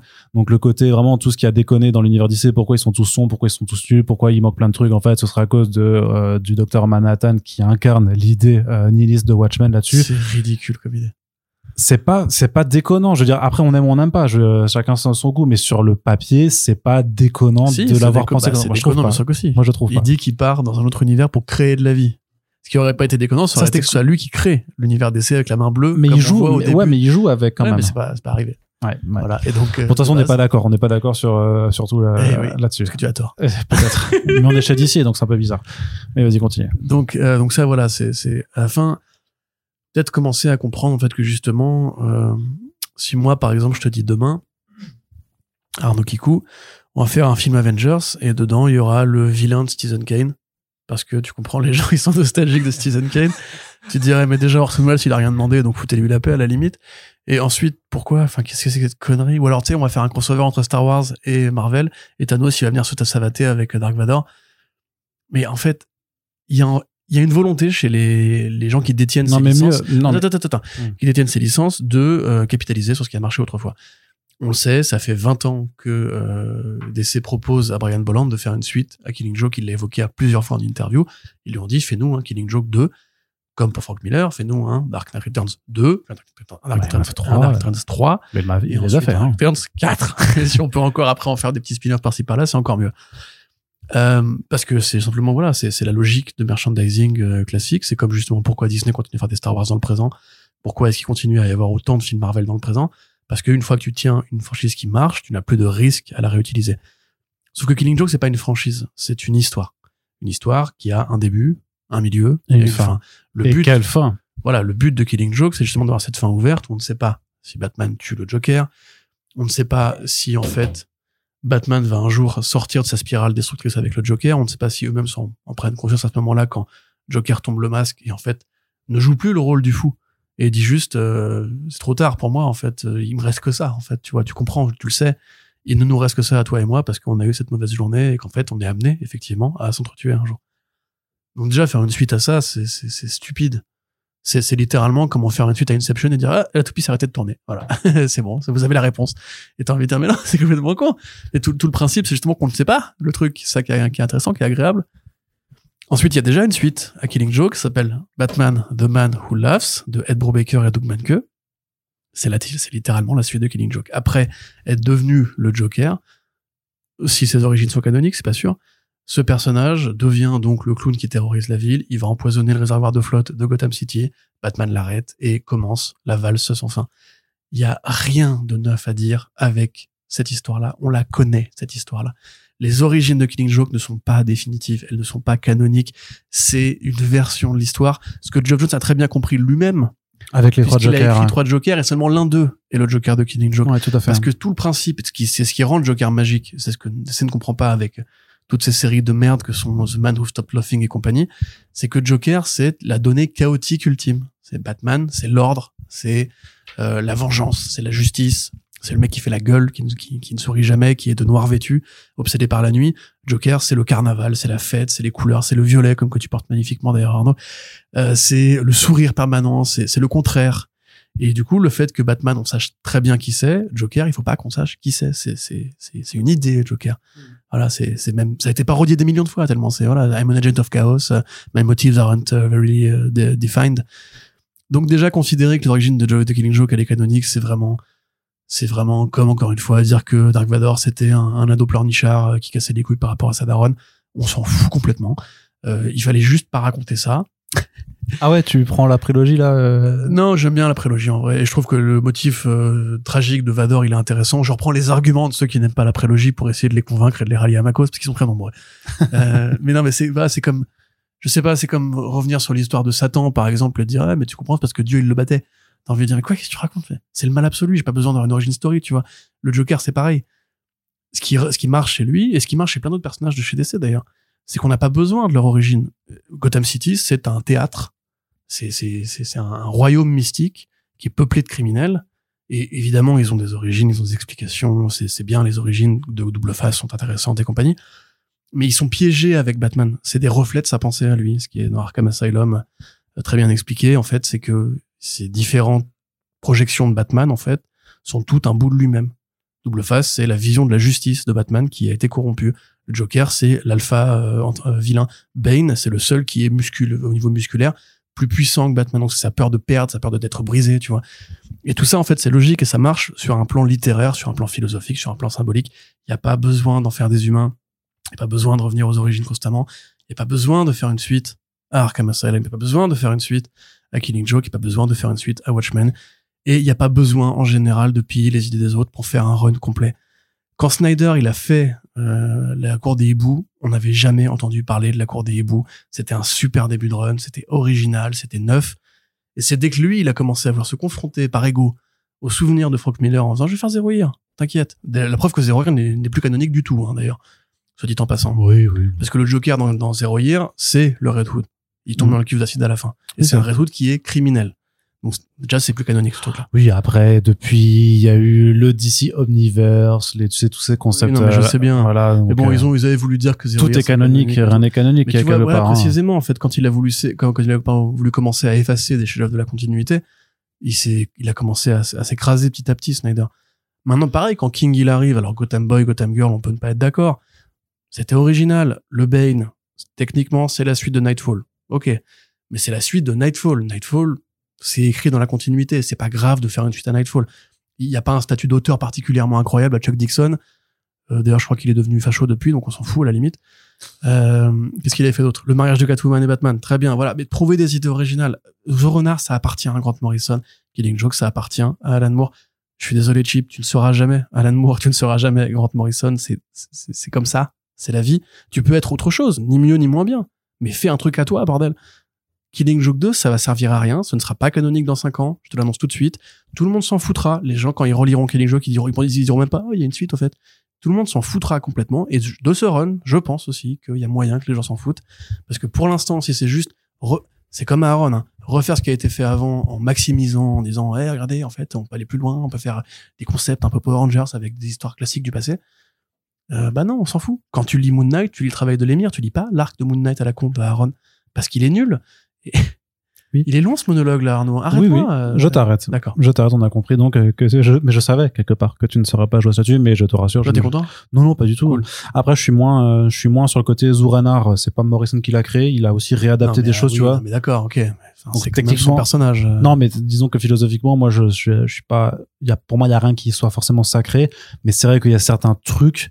Si tu t'y attaques et que tu veux les retoucher, t'as ouais, t'as intérêt à y aller euh, soit avec vraiment des, des grosses couilles euh, ou des gros ovaires euh, pour montrer en fait que euh, t'as, tu veux y aller vraiment et que tu vas vraiment prendre le truc, le tordre et en faire quelque chose qui est propre à toi. Si c'est pour aller dans, dans un truc qui a l'air aussi fadasse que juste dire, ah, je vais faire une petite suite à côté. Ouais, c'est. Euh... Surtout, encore une fois, pour raconter un truc qu'on connaît déjà. hein. Oui, en plus, ouais, il y, a- y rien de neuf à faire la suite de Killing que je suis plus intéressé, intéressé quand même de voir où est-ce qu'il va aller avec son Zouranar euh, en, en, en antagoniste ultime parce que je trouve que l'idée est pas conne de se dire que le vrai, le vrai pire ennemi de Batman, en fait, c'est le, la, la personnalité, la personnalité qu'il a lui-même créée. C'est pas, c'est pas. Ah oui, c'est vois- Batman Metal, bien sûr, j'adore. oui, mais justement, mais et sans aller rechercher un Batman du, euh, du Dark Multivers à la con fusionné avec le Joker, tu vois, on est quand même sur quelque Mais chose. Pourquoi on fait, mais là, c'est encore de la déconstruction. Pourquoi on fait pas juste de la construction? Pourquoi on arrête, on- il faut qu'on arrête de contester le modèle tout en essayant d'être au sein du modèle. Le Batman, il a des règles, il a un univers qui est intéressant. Faut arrêter de dire, ouais, mais tu vois, il a des cauchemars et euh, du coup, ces cauchemars viennent le hanter. C'est à ça que servent, que servent les vilains, normalement. hein. Oui, c'est vrai aussi. Mais du coup, non, moi, je pense que je vais très vite arrêter ce run, euh, parce que j'en ai plein le cul. Je veux pas financer, en fait, les, les fourbes, parce que c'est pas de quoi de la faute de Zarski, hein. Les fourberies, Les fourberies éditoriales. les fourberies euh. Zdarsky. En plus, Jim Lee, quoi. Jim Lee. Il a travaillé avec Alan Moore, quand même, ce mec. hein. Bah, il, a- il lui Ils a volé. barrés ensemble, euh, Ils se sont barrés ensemble. Ils ont fait Wallstorm et, et ABC. Juste par respect. Mais il a trahi, Jim Lee, techniquement. Il a trahi, mais il a pas. il- Ouais, il a Social trahi. traître, là. Gros, gros traître. social traître. hein. Allez, juste pour terminer sur cette partie comics, The Batman First Night. Donc euh, Ouais. là, on va au Batman des années 30 avec euh, Dan Jurgens Ouais. dans le Black Label. Et ça, par contre, t'es plutôt chaud alors. Bah oui, parce que ça n'a rien à voir avec Alan Moore. Ouais. euh, ouais, non, ça, ça a l'air, euh, ça a l'air cool. Euh, c'est un bon dessinateur qui fait ça en plus. Oui, attends, je vais te le retrouver. Merci. Euh, donc c'est effectivement le retour à la première idée du Bat-Man, d'où Oui. d'ailleurs c'est écrit dans la couverture Bat-Man. Donc un, un renvoi en fait à l'époque où Batman était vraiment inspiré Oui, par euh, Avec Mike Perkins. Mike Perkins, tout à fait. Bah oui, c'est vrai. Euh, où, Ma- où Batman était vraiment inspiré par la figure du Shadow, euh, dans les Amé- l'Amérique pardon des années 30, traversée par la montée du fascisme et des idéaux nazis, euh, face aux gangsters, face à la pègre, dans une ville vraiment ombrageuse avec les, les chapeaux, etc. Alors c'est pas original pour dessous, hein, pour être honnête, on a déjà eu ça plusieurs fois. euh, le côté on va revenir à Batman dans les années 30 et tout. Même c'est devenu une sorte de courant en comics, l'idée de la pulp exploitation, on va dire. Mais Daniel Organs, pour moi, ça reste un mec qui vieillit bien. Euh, je trouve qu'il est, encore bon scénariste malgré son impressionnante carrière. Euh, il a fait du très bon boulot sur Action Comics. Il continue de me parler à titre personnel parce que je suis vieux aussi, je pense. L'idée justement de reconnecter un Batman à, une situation politique américaine qui, qui ressemble beaucoup au présent. C'est vrai que ça c'était Ed Brubaker qui l'avait bien, bien démontré avec euh, Pulp justement. euh, c'est qu'en fait, tu peux vraiment dresser un parallèle entre l'époque où les États-Unis ouvraient ouvertement la porte euh, aux, nazis avec le, le parti Bund. ce que Straczynski fait aussi en ce moment dans Captain America. hein. Lisez la série, vraiment, elle est géniale. Avec Rezo Saiz qui est super fort. Mais donc voilà, ça, ça revient à ça. Donc ça va remettre Batman dans un contexte politique qui est pertinent, qui est intéressant, et dans un contexte d'imagerie qui justement, en fait, revient à ce que moi j'aime. Le Batman détective, le Batman du polar, le Batman des rues sombres, Ouais, ouais. qui trimballe les, les criminels à coups de, de grappin au-dessus des buildings. Voilà, c'est- tout ce que je demande depuis, euh, depuis des années maintenant. Euh, accessoirement, le Black Label, bah, c'est ce que j'écrivais dans mon article. On peut dire, oui, il y a trop de Batman, et c'est vrai. Il y a quasiment un quart des séries Black... Non, non, il y a un quart des séries Black Label qui sont du Batman. Euh, et il y en a un tiers si on prend les personnages affiliés. Donc, euh, tous les Harley et compagnie. Mais en même temps, bah, dans le tas, t'as le Batman de Christian Ward, t'as le Batman de euh, euh, Philippe Andrade, j'allais dire non. Euh, ah, euh, Raphaël Grandpa, pardon, voilà. Tu as euh, plein de Batman de qualité, voilà, pour aller plus vite. Donc, en définitive, le back label, moi, c'est vraiment ce qui, et c'est pour ça je, je- j'insiste, DC fait une bonne année aussi parce que bah, DC a eu l'intelligence de proposer une offre à celles et ceux qui n'avaient pas envie de lire du comics en continuité, avec des bons artistes, avec des bons auteurs. Ce projet-là, pour moi, rentre clairement dans cette euh, équation. Le Swamp Thing de Mike Parkin, c'était formidable. Les premières pages qu'on voit, en plus, c'est plus coloré. C'est pas juste du gris, du beige et du jaune. Il y a vraiment une envie de mettre un peu d'horreur en avant. Ça ressemble un peu à Reptilian quelque part d'ailleurs, parce qu'on se rappelle quand même qu'il y a eu un Batman par Garth Ennis et Liam Sharp. Les gens ont l'air d'avoir oublié ce petit détail exceptionnel quand même, euh, qui était vraiment bien d'ailleurs aussi. Donc euh, voilà, demandez à Garth Ennis de refaire Killing Joke, vous allez voir. Ça, ça, ça, ça, je veux bien, ça par contre. Ça, ça peut être original et intéressant. Mais du coup, non, voilà. Enfin, encore une fois, Black Label pour moi, for the win. Euh, et bonne équipe créative, bon concept. euh, on mange bien, on est bien. Très bien. Donc on en a terminé pour la partie comics. Mais t'es d'accord ou pas? Je suis d'accord avec toi. Et euh, c'est juste qu'on est un peu pressé par le temps, tu le sais aujourd'hui, euh, dans, dans notre session d'enregistrement. Euh, donc on va passer à la partie écran. Alors TV, une seule petite annonce. Euh, Non, deux. moi j'en ai qu'une. Vas-y. La bande-annonce de What If. Ouais, Euh, c'est pas, pas là incroyable. Et la, la vraie nouvelle, la série Six Spider Society, qui est en pause, et la Writers Guild of America va attaquer Amazon en justice. Ah, Spider Society, ouais. Ils ont mis la série en pause pour ne pas avoir à payer les, les scénaristes par rapport aux nouveaux accords salariaux. Ce qui est complètement illégal. Et du coup, en fait, les scénaristes qui sont sous contrat ne peuvent pas aller chercher du travail ailleurs parce qu'ils sont en contrat d'exclusivité. C'est quand Ouais. même fou, hein. C'est-à-dire qu'Amazon, il fait, ouais, non, la En vrai, je l'avais, je l'avais gardé pour le front page de. de... Ouais, mais je l'ai vu en passant et je voulais juste Ok, ouais. Euh, donc les mecs, modo, ont pas le droit de travailler ailleurs. Amazon dit non, je vous réembauche pas parce que j'ai pas envie de vous payer, ça me casse les couilles. Du coup, en fait, il va y avoir un procès entre Amazon et le syndicat des scénaristes des États-Unis autour d'une série Spider-Man, ce que je trouve exceptionnel. En plus, tout le monde se fout, hein, très honnêtement. Euh, un truc qui est en développement, depuis 5 ans. Donc, Ouais. prochaine annonce, ils vont annuler la série et ça se finira dans les tribunaux. Voilà, donc. Euh, bah, Mais dis non, What If, oui, voilà, super. Ah ouais, vraiment, ce point. Ah, j'ai- bah, Moi j'étais en vacances donc euh, j'ai pas regardé. Je en- trouve ça pas joli. Enfin, le style, c'est le même, C'est la même DA, oui, c'est la même DA, le- Flash. Ils disent que c'est la suite quand même. Euh, donc j'imagine qu'il y aura quand même encore une fois un narratif. un, un peu de lien, oui. oui. Bah, le Watcher te dit euh, il y a une suite. Enfin, il te dit littéralement il y a une suite. Les univers qu'on qu'on voit, il y a pas mal de Black Panther, euh, du Shang-Chi. Il y a du Shang-Chi, donc ils vont faire une version alternative de Shang-Chi. Mais il y a rien de, il y a rien de nouveau, quoi. Enfin, c'est toujours, encore une fois, on va prendre les films, on va les faire différemment. Il n'y a pas du tout l'idée de, hey, allons sur la terre de Howard the Duck pour voir ce qui s'y passe. Donc moi, là, moi, moi, je m'en fiche, en fait. Si c'est juste pour de l'autocongratulation de Marvel qui se dit, hey, si les films avaient été différents. Je me rappelle plus, t'avais pas aimé la saison hein, toi hein Non. Ouais, c'est ça. Non, j'avais aimé deux épisodes, je crois. Oui. Bah le, le dernier et puis le. euh, Celui avec Strange et effectivement toute la partie où en fait Ultron devient euh, le méga Incroyable, Ultron. ouais, ouais, le méga. Ça c'était cool. Mais en fait, je- limite j'aspirerais à ça moi. Une vraie intrigue. euh. Ah oui, et ce qu'il faut annoncer aussi, c'est qu'en fait c'est un calendrier de l'avant.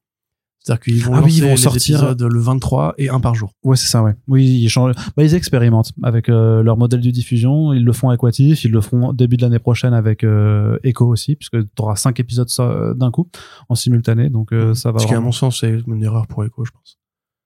Ah, je. Bah, on verra bien, ouais. Je sais pas. Je, je sais pas trop. euh, j'ai, j'ai, j'ai pas Mm. trop d'idées. Du coup, voilà, noté 23 décembre, premier épisode, et puis ensuite tous les jours pendant les vacances. Euh, ça, par contre, c'est c'est futé parce que personne, ne- n'a, ne, je pense, n'aurait eu envie de se mettre toutes les semaines devant What If comme si c'était un événement. Ouais, puis le contexte de vacances, euh, vu que c'est un dessin animé, que à l'esprit c'est pour les enfants, ce Ouais, genre de choses-là, j'imagine que effectivement c'est assez calibré pour être un petit peu le Mm. contenu euh, Ceci, de Noël. ceci étant, c'est étonnamment sombre hein, la saison, la saison 1 What If par rapport à- au gros de la prod Marvel. Il y a quand même pas mal de. de Disons trahisons, que c'est pas pour des enfants de 5. Bah après, même pour moi, le, le MCU, c'est pas pour les enfants de 6 ans, quoi. C'est pour les enfants de 9-10 ans, tu vois. Donc, euh, je trouve que dans ce cas-là, c'est. Oui, c'est oui, relativement, relativement normal, quoi. Euh, mais du coup, puisqu'on parlait de Noël, on passe tout de suite dans la partie cinéma. On a duré deux minutes sur la partie à la télé, euh, comme un peu toi avec moi dans. Pff, Pardon. Comme- T'as dit quoi? Pardon. Je voulais te dire que Tu regardes trop Frenchy Shore, frère. hein. Ouais, c'est pour ça. Ça te flingue le cerveau. incroyable, Frenchy Shore. Euh, la série la plus woke, caras sur les réseaux. la, hein, rappelle. la télé-réalité la plus woke euh, Disney could never. Franchement, c'est oui, Disney Could Never. T'as vu que Ra- Rama Abdul Malak, là, elle a dit euh, que c'était de la pornographie, qu'il fallait, qu'il fallait faire interdire ça. Mais elle est conne. Rima Abdul Malak, pardon, excuse-moi, Rima. Bah, elle est conne, qui qu'elle soit. Euh, c'est des, des gens stupides, bah, comme toujours, de toute façon, on s'attaque. euh, Oui, oui, c'est euh, la, la, la, la- El Famoso, la protection des enfants, qui faisait que, enfin, qui Mm. toujours, là, C'est ça, l'argument utile. Non, mais c'est la même, prote- non, mais la, pro- la protection des enfants, c'est la même dans les années euh, 50 quand Frédéric Vertam euh, a- Ouais. a- a- a- C'est ce qui sert aujourd'hui à faire interdire mouse dans les, dans les collèges et les lycées américains. hein. toujours, c'était vraiment le pire, pire argument ever de, de ça, quoi. Euh, donc, Coup mouse, Frenchy Shore, même combat. C'est ça. Vous l'avez entendu sur Facebook Ça, J'avoue, le, le grand écart que, ouais, il faut avoir des bonnes cuisses pour les faire. Allez, Corentin, donc, euh, cinéma, on parlait de Noël, justement, la petite bande-annonce pour Mary Little Batman. Ouais, alors j'ai l'impression que elle ne plaît pas cette euh, production, mais moi je trouve ça plutôt. Bah, comme pour, tu te rappelles, tu te rappelles de euh, Aquaman euh, King of Atlantis, hein? Oui, tout à fait. Ah ouais, c'était passé sous le radar ça. Alors que c'était Euh, incroyable. Ouais, C'était trop marrant. C'est très marrant. C'est un niveau vraiment Bob l'éponge en plus, en l'occurrence. Euh, là, c'est quand même, enfin, c'est plus sérieux, non, c'est pas plus sérieux. C'est plus enfantin, par Voilà, contre, c'est moins. Ça fait plus vraiment production de Noël pour les gosses. Ouais. Clairement, dans l'héritage de Tim Burton et de ce qui pouvait se faire euh, dans l'espèce de petite mode qui a suivi euh, l'étrange Noël de Mr. Jack. Euh, si vous êtes nostalgique de ces dessins animés, euh, bah, c'est plutôt sympa. On, on rappelle, hein, c'est Damian qui doit défendre Gotham tout seul pendant que papa n'est pas là. Façon Home Alone. hein. Façon Home Alone, mais à l'échelle de la ville. Euh, ça, moi, franchement, ça me va. Je suis pas très compliqué. J'aime bien, bah, j'aime bien Damian. J'aime bien le côté un peu euh, exercice de style. Mais surtout, t'as vraiment une direction, t'as vraiment une direction artistique qui, pour le coup, est marquée, avec un vrai style de dessin euh, qui diffère en fait de ce que tu peux voir dans les restes des productions Mais ça, euh, pour ce type de public. Voilà, c'est quand, elle est marquée, donc ça passe Ouais. ou ça casse, quoi, je pense. Bah ouais, j'imagine, mais euh, pour le coup, je trouve que euh, je- moi, je, je- je comprends, et j'entends qu'on puisse dire, il y en a marre des super-héros, il y en a marre d'avoir des, euh, des productions Batman dans tous les Mais à sens et qui penses-tu en disant ça? Mais, mais vraiment, euh, pour le coup, celle-là, elle, elle donne envie en fait. C'était comme pour Aquaman, tu vois, pour Aquaman King of Atlantis, clairement, c'était le truc. euh, mais, mais quelque part, c'est même l'effet Spider-Verse, premier du nom, où tout le monde s'en battait les couilles en disant c'est une animation, Spider-Man, c'est bon, on s'en fout et tout ça. Alors qu'en fait, non, c'était la proposition la plus fraîche et la plus originale qu'on avait Oui, sur ce registre-là. Alors, clairement. C'est pas du super-héros. Voilà. hein, Non, non. dire. Et puis Mary Little Batman, ça va pas être le truc le plus original et le plus frais du monde et tout ça, mais il y a quand même, enfin, c'est de l'animation 2D, c'est pas de la CGI à la Bah, con. Euh, je sais pas, je Tu vois, c'est que- comme Scooby-Doo et Crypto. Ouais. Ça, c'est, voilà, ça, c'est de la vraie production comme on est. Moi, je veux que ça, en fait. Mhm. Limite, vous arrêtez euh, les films et tout. Je veux juste Scooby-Doo et Crypto. Tu es Team et maintenant. des trucs. euh, C'est incroyable. J'ai jamais été, enfin, autre chose que Team Chat. Oui, mais je suis pas contre les chiens. Hmm. Je pense que c'est des aberrations de la nature. Ça, c'est clair et net. Il est Parce que c'est des trucs que l'homme a créé à partir des loups. Et quand tu passes du loup au chihuahua, il y a vraiment un truc qui s'est qui s'est mal passé, tu vois. mais j'aime bien les chiens, j'ai jamais été contre les chiens. Vraiment, tu sais, le, le oncle a manquant. deux huskies, ils sont magnifiques. Et en plus, ils sont assez proches des loups, les huskies. Et je t'adore, ils m'adorent, ils me sautent dessus quand je viens les voir. Ils sont hyper gros. Hmm. C'est des vrais huskies de ouf. Des malamoutes même, d'ailleurs, pour être précis, pour ceux que ça intéresse, si vous êtes... euh, Ah, je suis sûr que ça intéressait Mais énormément de oui, je sais, c'est pour ça que je le précise. Alors, du côté cinéma, il y a pas mal de choses qui reprennent forcément, euh, puisque la grève des acteurs et actrices a été euh, levée. Euh, donc, ce qui fait que les chantiers de production peuvent se remettre en branle, puisque bah, euh, le corps de métier quand même principal, parce que sans, sans alors tu peux pas faire de film sans tout le monde qui est impliqué, mais quand t'as vraiment pas les acteurs qui peuvent euh, ne serait-ce que se déplacer pour faire des castings, c'est compliqué de, de, de faire avancer un chantier de production. Donc là, euh, tout peut réavancer, donc on peut aller engager des scénaristes, on peut aller engager, voilà, on peut aller planifier des euh, plateaux de production et tout ça. Du côté d'ici, forcément, ça s'agite parce qu'il y aura tout à, tout à faire du côté euh, du euh, DCU de James Gunn, le film Supergirl Woman of Tomorrow qui s'est trouvé une scénariste, Corentin. Euh, oui, tout à fait. Merci Arnaud de me jeter cette, cette patate chaude. Je te la jette comme ça, elle est chaude, elle s'appelle Euh, Anna. Noguera. Ah, merci, voilà. Anna Noguera, donc, qui était actrice au départ, euh, qui a fait, euh, qui a fait des séries télé, notamment, et qui était aussi dramaturge. Alors, malheureusement, vous savez que c'est plus compliqué d'avoir accès à des, pièces ou des scripts de pièces qu'à des films, donc, ou à des séries. Donc, je n'ai pas pu, euh, const- constater, pardon, de son travail, mais encore une fois, c'est un projet collaboratif, puisque Gunn lui-même a posé le pitch de la, du film, pardon, qui a été réfléchi par son équipe de scénaristes. Noguera elle-même, ben, Elle avait en fait été embauchée au départ par Warner Bros pour travailler sur la première version du film Supergirl, qui était à l'époque de Sacha Caillé. Avec Euh, Sacha Caillé plutôt. Avec Sacha Caillé, oui. Enfin, joueur qui était à l'époque de. Ouais, la version Supergirl voilà. ouais. C'était l'idée étant de l'introduire dans Flashpoint, enfin dans le film Flash, et ensuite de lui faire un, un spin-off juste sur elle. Euh, je, une idée qui n'est pas idiote en l'occurrence, même si effectivement elle a pas du tout le physique de Supergirl dans la façon dont Bill Quisevely la dessinait dans One of Tomorrow. Mais euh, c'était une bonne Supergirl. Moi, Sacha Caillé, je, je serais pas contre qu'elle revienne. Je n'y pense, enfin, je crois pas parce que moi déjà, ça aurait sûrement déjà été annoncé, vu que voilà. Mais euh, en tout cas, ça prouve que Warner Bros et James Gunn, qui a récupéré les dossiers en cours en arrivant, a dû lire ce script et dire c'est pas mal. Il y a des choses à en faire. avec toi, Mm. euh, Noguera. Parce que, ou alors c'est David, David Aslav qui lui a dit non, si on la vire, il faudra payer une rupture de contrat et j'ai pas envie, j'ai plus d'argent. C'est, l'un ou l'autre, je ne sais Il me pas. reste plus de films à, à, à charcuter Annulé, ouais, euh, ça. pour du tax write-off. Mais ils ont, tu sais, ils ont, ils ont, ils ont backtracké sur Acme les. Je sais, oui, je sais. Donc euh, voilà, euh, c'est un gage de confiance certain. C'est un film qui est plutôt attendu, qui se base donc sur la, la série de Tom King et Bill Quisevely, euh, que Tom King a beaucoup, Tom King, que James Gunn a beaucoup aimé. Et Tom King, qui, on se rappelle, travaille avec James Gunn dans son équipe de scénaristes. Donc il aura un rôle de consultant évident. Euh, on n'a jamais eu, on a eu une fois un film Supergirl, on n'a jamais eu de vrai film Supergirl au sens moderne depuis les années 80. Voilà, c'est une bonne histoire et il y a Crypto dedans en plus. Et ça, ça, c'est la garantie. Le toutou, Crypto, très le bon super film. chien. Très bon dessin animé d'ailleurs, le samedi Crypto. hein. Faut se rappeler quand même des bas épisodes avec euh, avec le bat chien, Ace, et avec euh, comment ça s'appelle, Isis, La chatte. la euh, féline de Catwoman ouais. effectivement. Et, il- elle flirte avec Ace le bat chien, c'est absolument incroyable. Mais même le film d'animation Crypto les super animaux, il Toujours était, pas rattrapé, mais je. il je était note. cool, il était Ouais, vraiment cool. sais. Franchement, il avait des, des bonnes vibes euh, de ouf. Mais justement, du côté de DC, ça, ça agite parce qu'il y a aussi pas mal d'annonces de, de casting pour Superman Legacy. Où toi, du coup, t'es chaud, parce qu'il y a Jimmy Olsen qui sera présent, donc euh, Ouais. Nicolas Salt euh, aussi en Lex Luthor. Euh, mais voilà, tu disais euh, vraiment James, euh, Jimmy, il va nous ramener tous les personnages de nerds parce que Jimmy. parce que James Gunn, c'est un nerd, ça on le sait quand même. C'est le gars qui a réussi à faire vendre euh, des millions, des millions euh, de produits dérivés et faire des millions d'entrées au box-office avec une équipe de personnages constitués notamment d'un raton laveur et d'un arbre qui parle. Et donc lui, Flora Colossus, s'il vous plaît, monsieur. donc lui, les weirdos, il connaît. Les outcasts, les personnages de troisième et seconde zone, il connaît. D'ailleurs, il y a même un bouquin qu'il a préfacé qui est sorti chez DC qui s'appelle justement euh, euh, je sais plus comment ça s'appelle, ça, si c'est Outcast of the DC Universe ou un truc comme ça. Mais en- donc voilà, vous, on connaît ses, euh, son affinité pour les, les personnages secondaires et tertiaires, donc c'est ce qu'on va avoir aussi Mhm. avec Superman Legacy, sachant qu'il y a aussi l'antagoniste euh, du film qui a été annoncé, euh, qui sera un des membres de The Authority, euh, dont j'ai plus le nom Oui, là. alors ça je demande à voir hein, parce que euh, ça me paraîtrait quand même assez curieux. euh, Qu'est-ce que tu cherches là? Engineer? Ouais, l'ingénieur, ouais, merci. Maria Gabriela T'as toujours pas lu The Authority? De Faria. T'as toujours pas lu The Authority Si, hein? mais c'était il y a longtemps, donc là, je l'ai plus trop souvenir. Parce que du coup, en fait, ça, ça tendrait à confirmer que, euh, tu sais, il y avait eu ce papier de Deadline, je crois, qui disait qu'en fait, il ferait Superman Legacy et ensuite The Authority et ensuite Superman versus The Authority. Mais je pense qu'elle sera quand même peut-être introduite dans le, pre- dans le premier film, tu vois. Oui, c'est possible, mais du coup, est-ce qu'elle sera l'antagoniste? C'est plutôt Lex Luthor, je pense. Enfin, Bah, elle peut très bien être employée par Lex Luthor qui manipule Oui, possible, pour, des, pour avoir une équipe qui va dire bon, maintenant, il y en a marre de l'alien, euh, faut, faut s'en mêler, tu vois. Ah, de la ligne. bah, Nicolas ultra Trumpiste, en mode genre, euh, get me out of here, build a wall around the earth. bah, en vrai. euh, Donc, En plus, euh, connaissant Gunn par rapport à son passif à Trump et, à, Ah oui, et, à- et au côté euh, et, euh, conservateur américain, je pense qu'ils ils peuvent très bien aller là-dedans. hein. Tout à fait. D'ailleurs, je crois qu'il avait dit récemment, Gunn, qu'il pourrait pas travailler sur Peacemaker tant que il aurait pas beaucoup bien avancé sur euh, Legacy. Oui. Ce qui tendrait à dire que la série Peacemaker, pour l'instant, est en longue pause. Euh, donc, si on veut résumer, alors on a Skylar Gisondo qui va jouer effectivement le rôle de Jimmy Olsen, euh, acteur qu'on a vu dans la très bonne série The Resort que je vous conseille avec Christine Milioti, euh, qui va jouer dans la série Pingouin. Euh, et Santa Clarita Diet, donc un acteur apparemment plutôt typé comédie, mais comédie dramatique. Il a un jeu d'acteur assez assez respecté en interne. Tout le monde avait l'air très content de son annonce.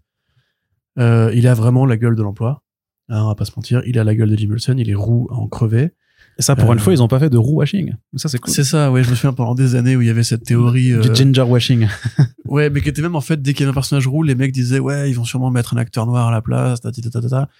Et euh, en s'appuyant notamment sur le fait que Jim Olsen était joué par un acteur noir euh, dans euh, la série Supergirl. Non, mais t'avais eu plein de trucs, plein de, Oui, t'avais de, plein de trucs, ouais. de- même juste simplement de personnages qui étaient roux, euh, dont en fait les acteurs ou les actrices changeaient juste leur couleur de cheveux. A juste qu'ils ne restaient pas roux. Bah, après, on a Amber Heard. Bah, Hein c'est les gars, rouge, c'est rouge. m'entendez Allô Euh, donc voilà. Et on a également l'actrice euh, tac, tac, tac, Sarah Sampaio, qui est moins connue parce que c'est elle est portugaise. Euh, elle a surtout tourné au Portugal. Mais elle a commencé peu à peu à arriver aux États-Unis. Et en fait, son personnage sera Eve Tech- Techmaker. Techma- Techmaker. Tech- Techmacher, probablement. J'imagine que c'est un nom allemand. Euh, qui est un personnage qui a été créé dans Superman 2, qui est l'assistante slash euh, meuf de Luthor. De Luthor, ouais. Voilà, et moi je verrais bien un rôle un peu à la Mercy Graves euh, ou à la Tao, enfin comme Tao Kamoto dans le euh, le Batman v Superman Dawn of Justice sur le côté une henchwoman en fait. Tu vois, genre une meuf qui va juste être là pour être la, la force physique féminine qui accompagne Luthor partout où il va. Euh, à voir maintenant de ce qui va. Alors il reste quand même beaucoup de, beaucoup de trucs à annoncer. On sait que The Authority, il y aura pas que Engineer, il y aura d'autres Bah, a personnages. priori, puisque, oui. Voilà. oui. On sait qu'a priori Batman et Robin devraient être présents dans le film selon l'Hollywood Reporter. Ah ouais, ils ont dit ça? Oui, bien sûr. Ah merde, pardon. Euh, Enfin, Batman et Robin, ou Batman, en tout cas. Peut-être des membres de la GSA qui passeraient à la Mais c'est télé. oui, c'est vrai, oui, des membres de la GC parce que c'est vrai que Superman Legacy, c'est pas du, c'est pas du tout de l'origin story. Hein. On va rentrer Oui, non, dans ouais. un univers où il y a Superman en activité depuis longtemps, où la GSA a existé et existe. Voilà, où t'as The Authority. Enfin, c'est vrai que ça. Après, moi, j'ai euh, j'ai confiance dans le fait que tu peux introduire un univers en pleine ébullition parce que y a pas de raison. Tu peux très bien aussi, euh, enfin, quand tu démarres ton premier comics Justice League. euh, euh, même si c'est la, la version de 52, bah direct, l'équipe, elle est là, tu vois, euh, même si elle existe Oui, depuis pas longtemps, sûr. ils sont tous là, donc c'est Bah, pas. euh, Dans Les Gardiens 1, Thanos est là depuis Oui, longtemps. voilà, bien sûr, voilà, exactement. Les, la guerre Chris Krull est, euh, oui, la guerre Chris Krull est évoquée. On t'explique que le collectionneur est depuis longtemps. Il n'y a pas besoin de réexpliquer à chaque fois qui est qui. Genre, je pense que les gens qui ont lu, qui ont vu juste le film ne comprennent pas du tout ce qu'est le collectionneur d'ailleurs. hein. Et c'est pas du tout anormal. Ouais. Donc, pourquoi pas? Mais après, du coup, là, dans l'immédiat, il resterait Perry White à caster. Il resterait probablement les parents Kent. Et peut-être Lucy Lane ou le général Kent, je sais pas. Mais enfin, Ouais, il parle de, du général Kane, ouais. en tout cas, Euh, il y, a- y y plein de trucs à faire. Moi, j'avoue que j'espère quand même que Lex, que Lex Luthor, que James Gunn a regardé Superman et Lois, euh, parce que il- à force quand même, il y a un petit effet de redite. C'est normal, on en est au, je sais pas combien de reboot, euh, quatrième pour Superman, je crois, peut-être même cinquième. Enfin, si on fait exception des films des années 50. Euh, donc évidemment, on connaît ces personnages-là, on connaît ces figures-là. C'est pas la première fois que, que Jim Olsen il est roux. Hein. Dans le film de Singer, il était déjà roux. Il Oui, oui. voilà. Donc il serait peut-être temps voilà, d'amener des éléments nouveaux, d'où peut-être ce- nouvel univers en mouvement et tout. Moi, en tout cas, le casting pour l'instant me va bien. Euh, Nicolas Soult, c'est- on n'a pas insisté dessus, mais c'est un super acteur, hein, évidemment. Euh, très talentueux, très doué, euh, acteur anglais qui a commencé dans Skins, qui a fait des tonnes de films, dont Mad Max Fury Road que tout le monde connaît, Warm Bodies, qui était un film très sympathique. C'est le, le Twilight des zombies. Mm. J'aime bien euh, ce truc-là. Comédie romantique. de Euh, exactement, qui a fait Rainfield récemment, enfin, qui a fait plein de films et qui est en contrat avec Warner Bros depuis longtemps. Donc, euh, franchement, pour moi, il y a aucun nuage à l'horizon pour l'instant. Clairement, bah, de toute façon, ce sera le nuage, il apparaîtra ou non euh, avec le, les premiers visuels et le premier trailer. De toute façon, hein, c'est là où on pourra forcément se faire une idée. Mais disons que sur le papier, quand tu prends les éléments mis bout à bout, il n'y a pas de fausses notes pour Mm. l'instant qui, qui, Mm. qui dégage du truc, euh, puisque euh, James Gunn n'a pas fait de mauvais ou très peu. Et, euh, il n'a pas, un- il a pas trop de casseroles à son actif d'un point de vue artistique. Mm. Donc, euh, On, on peut parier sur le fait qu'il y aura peut-être Supergirl aussi et bah ce- oui, ce- oui. elle sera- sera si ça doit lancer un univers, ouais, si ça doit lancer un univers, ouais. Donc, on peut aussi envisager qu'il y aura Crypto dès ce film-là. ouais. Mais ça serait Parce vraiment qu'il y a toujours une bestiole dans les films de Gunn. Oui, ça c'est vrai aussi. Euh, donc ensuite, du côté de Marvel, par contre, beaucoup de chantiers aussi. Forcément. Et euh, le film qui nous intéresse ces dernières semaines, c'est Kang Dynasty, Avengers The Kang Dynasty, donc euh, le cinquième film euh, dans la saga des Avengers, euh, qui est repoussé maintenant à 2026. Donc on a largement le temps de le voir. Et quelque part, ça va laisser à Marvel Studios surtout le temps euh, bah, de revoir peut-être sa copie, puisque ben, Dustin Daniel Cretton, en fait, euh, le décalage, ça lui va pas. Il a dit, bah, désolé les gars, euh, moi j'ai Shang-Chi 2 à faire et Wonder Man, donc ce sera pas possible de faire Kang Dynasty. Euh, et surtout, ben, euh, le scénariste aussi a, a été dégagé, en fait, Jeff Loveness, Mm. qui a euh, fait une très bonne BD chez 404 qui s'appelle Apparition dans le ciel de Berlin-Est, euh, Absolument. mais qui a aussi fait un très mauvais film qui s'appelle Ant-Man and the Wasp euh, Quantumania. Et donc, visiblement. Et le comics euh, Judas avec Jakub Rebelka aussi. Ouais, mais justement, mais là, je parlais juste chez 404, c'est pour ça que je le Oui, oui. place. J'ai bien entendu. Tu m'as juste coupé dans, dans mon déroulé, mais c'est pas grave. Euh, J'ai l'habitude. Pardon, pardon. Donc, euh, sachant qu'il a fait voilà un- le scénario d'un film qui a été très mal reçu par les critiques euh, pour tout un tas de raisons et que visiblement de toute façon il y a des problèmes chez Marvel Studios avec la façon de gérer Kang aussi. Avengers Kang Dynasty, a priori, ça reprend un peu euh, à zéro, euh, puisque donc c'est Michael Waldron qui a été euh, recruté maintenant pour être euh, le scénariste du film. Euh, donc Michael Waldron, c'est Monsieur Multivers chez Marvel Studios maintenant, parce que c'est lui qui a fait euh, la première Loki. saison de Loki en tant que showrunner et qui a écrit aussi la saison 2 et qui a fait Doctor Strange in the Multiverse of Madness. Donc clairement, c'est lui qui introduit le personnage de. Kang dans le MCU, c'est lui qui développe le, le multivers dans le MCU. C'est lui d'ailleurs qui a aussi été déjà recruté pour écrire Avengers Secret Wars, qui est le sixième film Avengers qui arrive en 2027, un an après Kang Dynasty. Donc quelque part, en fait, c'est même logique de le ramener. Enfin, c'est c'est peut-être même euh, des, a, a posteriori de se dire, mais en fait, ils auraient dû le mettre dessus depuis le début parce que c'est Mhm. beaucoup plus logique en fait qu'il fasse sa saga en deux parties plutôt que euh, quel Bah, qu'était le projet en fait. Disons euh, que ça aurait été logique de mettre Jeff Loveness sur le film où on voit Kang pour la première fois et où à la scène post-générique te dit voilà il y a une euh, une, une un Kang Council, ouais, un, voilà, un- un conseil des Kang. C'est ça, il y a un conseil des Kang. Euh, le problème, c'est que le film est mauvais et que Jeff Loveness n'a pas su comprendre ce que, ce que Marvel Studios. Enfin, je pense qu'il a très bien compris ce que Marvel Studios attendait de lui, mais il n'a pas su comprendre ce que le public attendait de Marvel Studios en 2023. Moi, quelque part, j'ai un peu de, de peine, enfin de pitié plutôt pour euh, Jeff Loveness parce que c'est un bon scénariste, hein, Jeff Loveness. En De BD, comics. c'est un bon scénariste. de comics. Aussi- oui, en BD, ce que je viens de dire. Bah, vraiment. Euh, en, au cinéma, bah, on sait que la conversion est toujours un peu plus compliquée. Frank Miller s'y est essayé sans succès. Jeff Jones s'y est essayé. Il a écrit des épisodes de Smallville, Jeff Jones. Euh, et donc, Oh, il a coécrit Wonder Woman hein. Oui, mais ça a 84 aussi, jamais, hein, bah, oui, Wonder bah, voilà, Woman. merci d'amener dans mon sens. Bah oui, je vais dans ton Euh, sens. oui. Il est, voilà, mais tu vois, c'est, c'est un truc qui est plus compliqué à amorcer.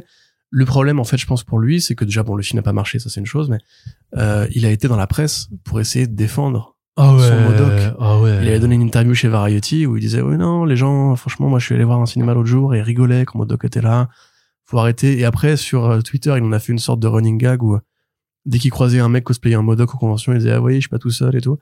Bon je pense que c'était ironique au bout d'un moment parce qu'il a bien compris qu'en fait le sol se dérobait sous ses pieds. Et je comprends bien hein, quand tu veux faire un film façon Joe Dante qui est pas sérieux t'as t'as du mal à ce qu'on te, dise ouais c'est pas sérieux. Il fait oui c'est le but.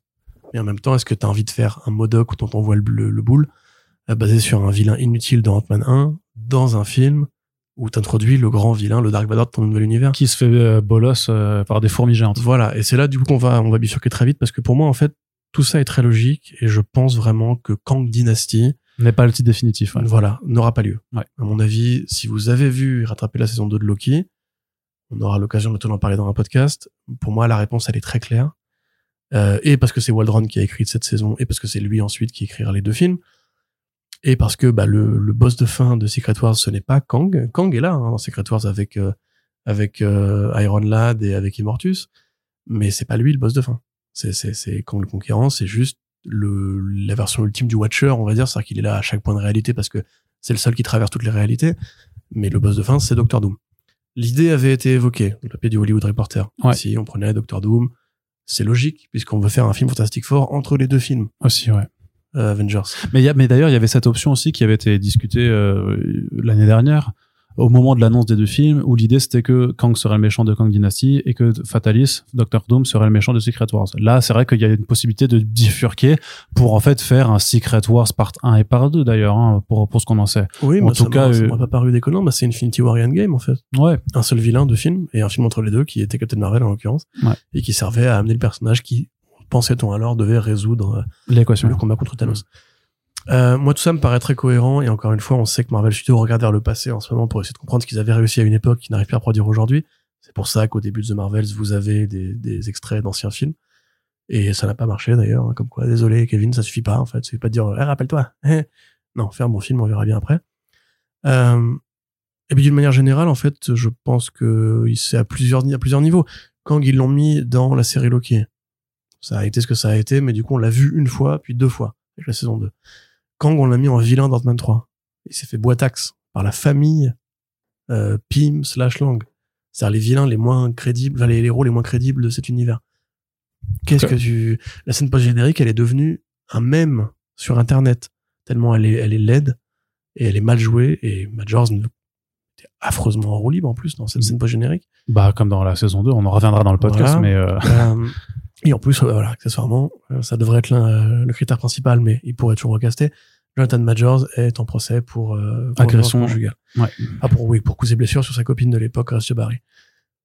À mon sens, ils ont pris une mauvaise décision avec euh, Kang. C'est pas un vilain qui, non. Puis ils ont, ils ont pas transformé l'essai avec un, un personnage euh, qui en imposait, tout simplement. ça. Enfin, et je puis, veux dire, ils ont des tonnes de vilains qui sont mieux.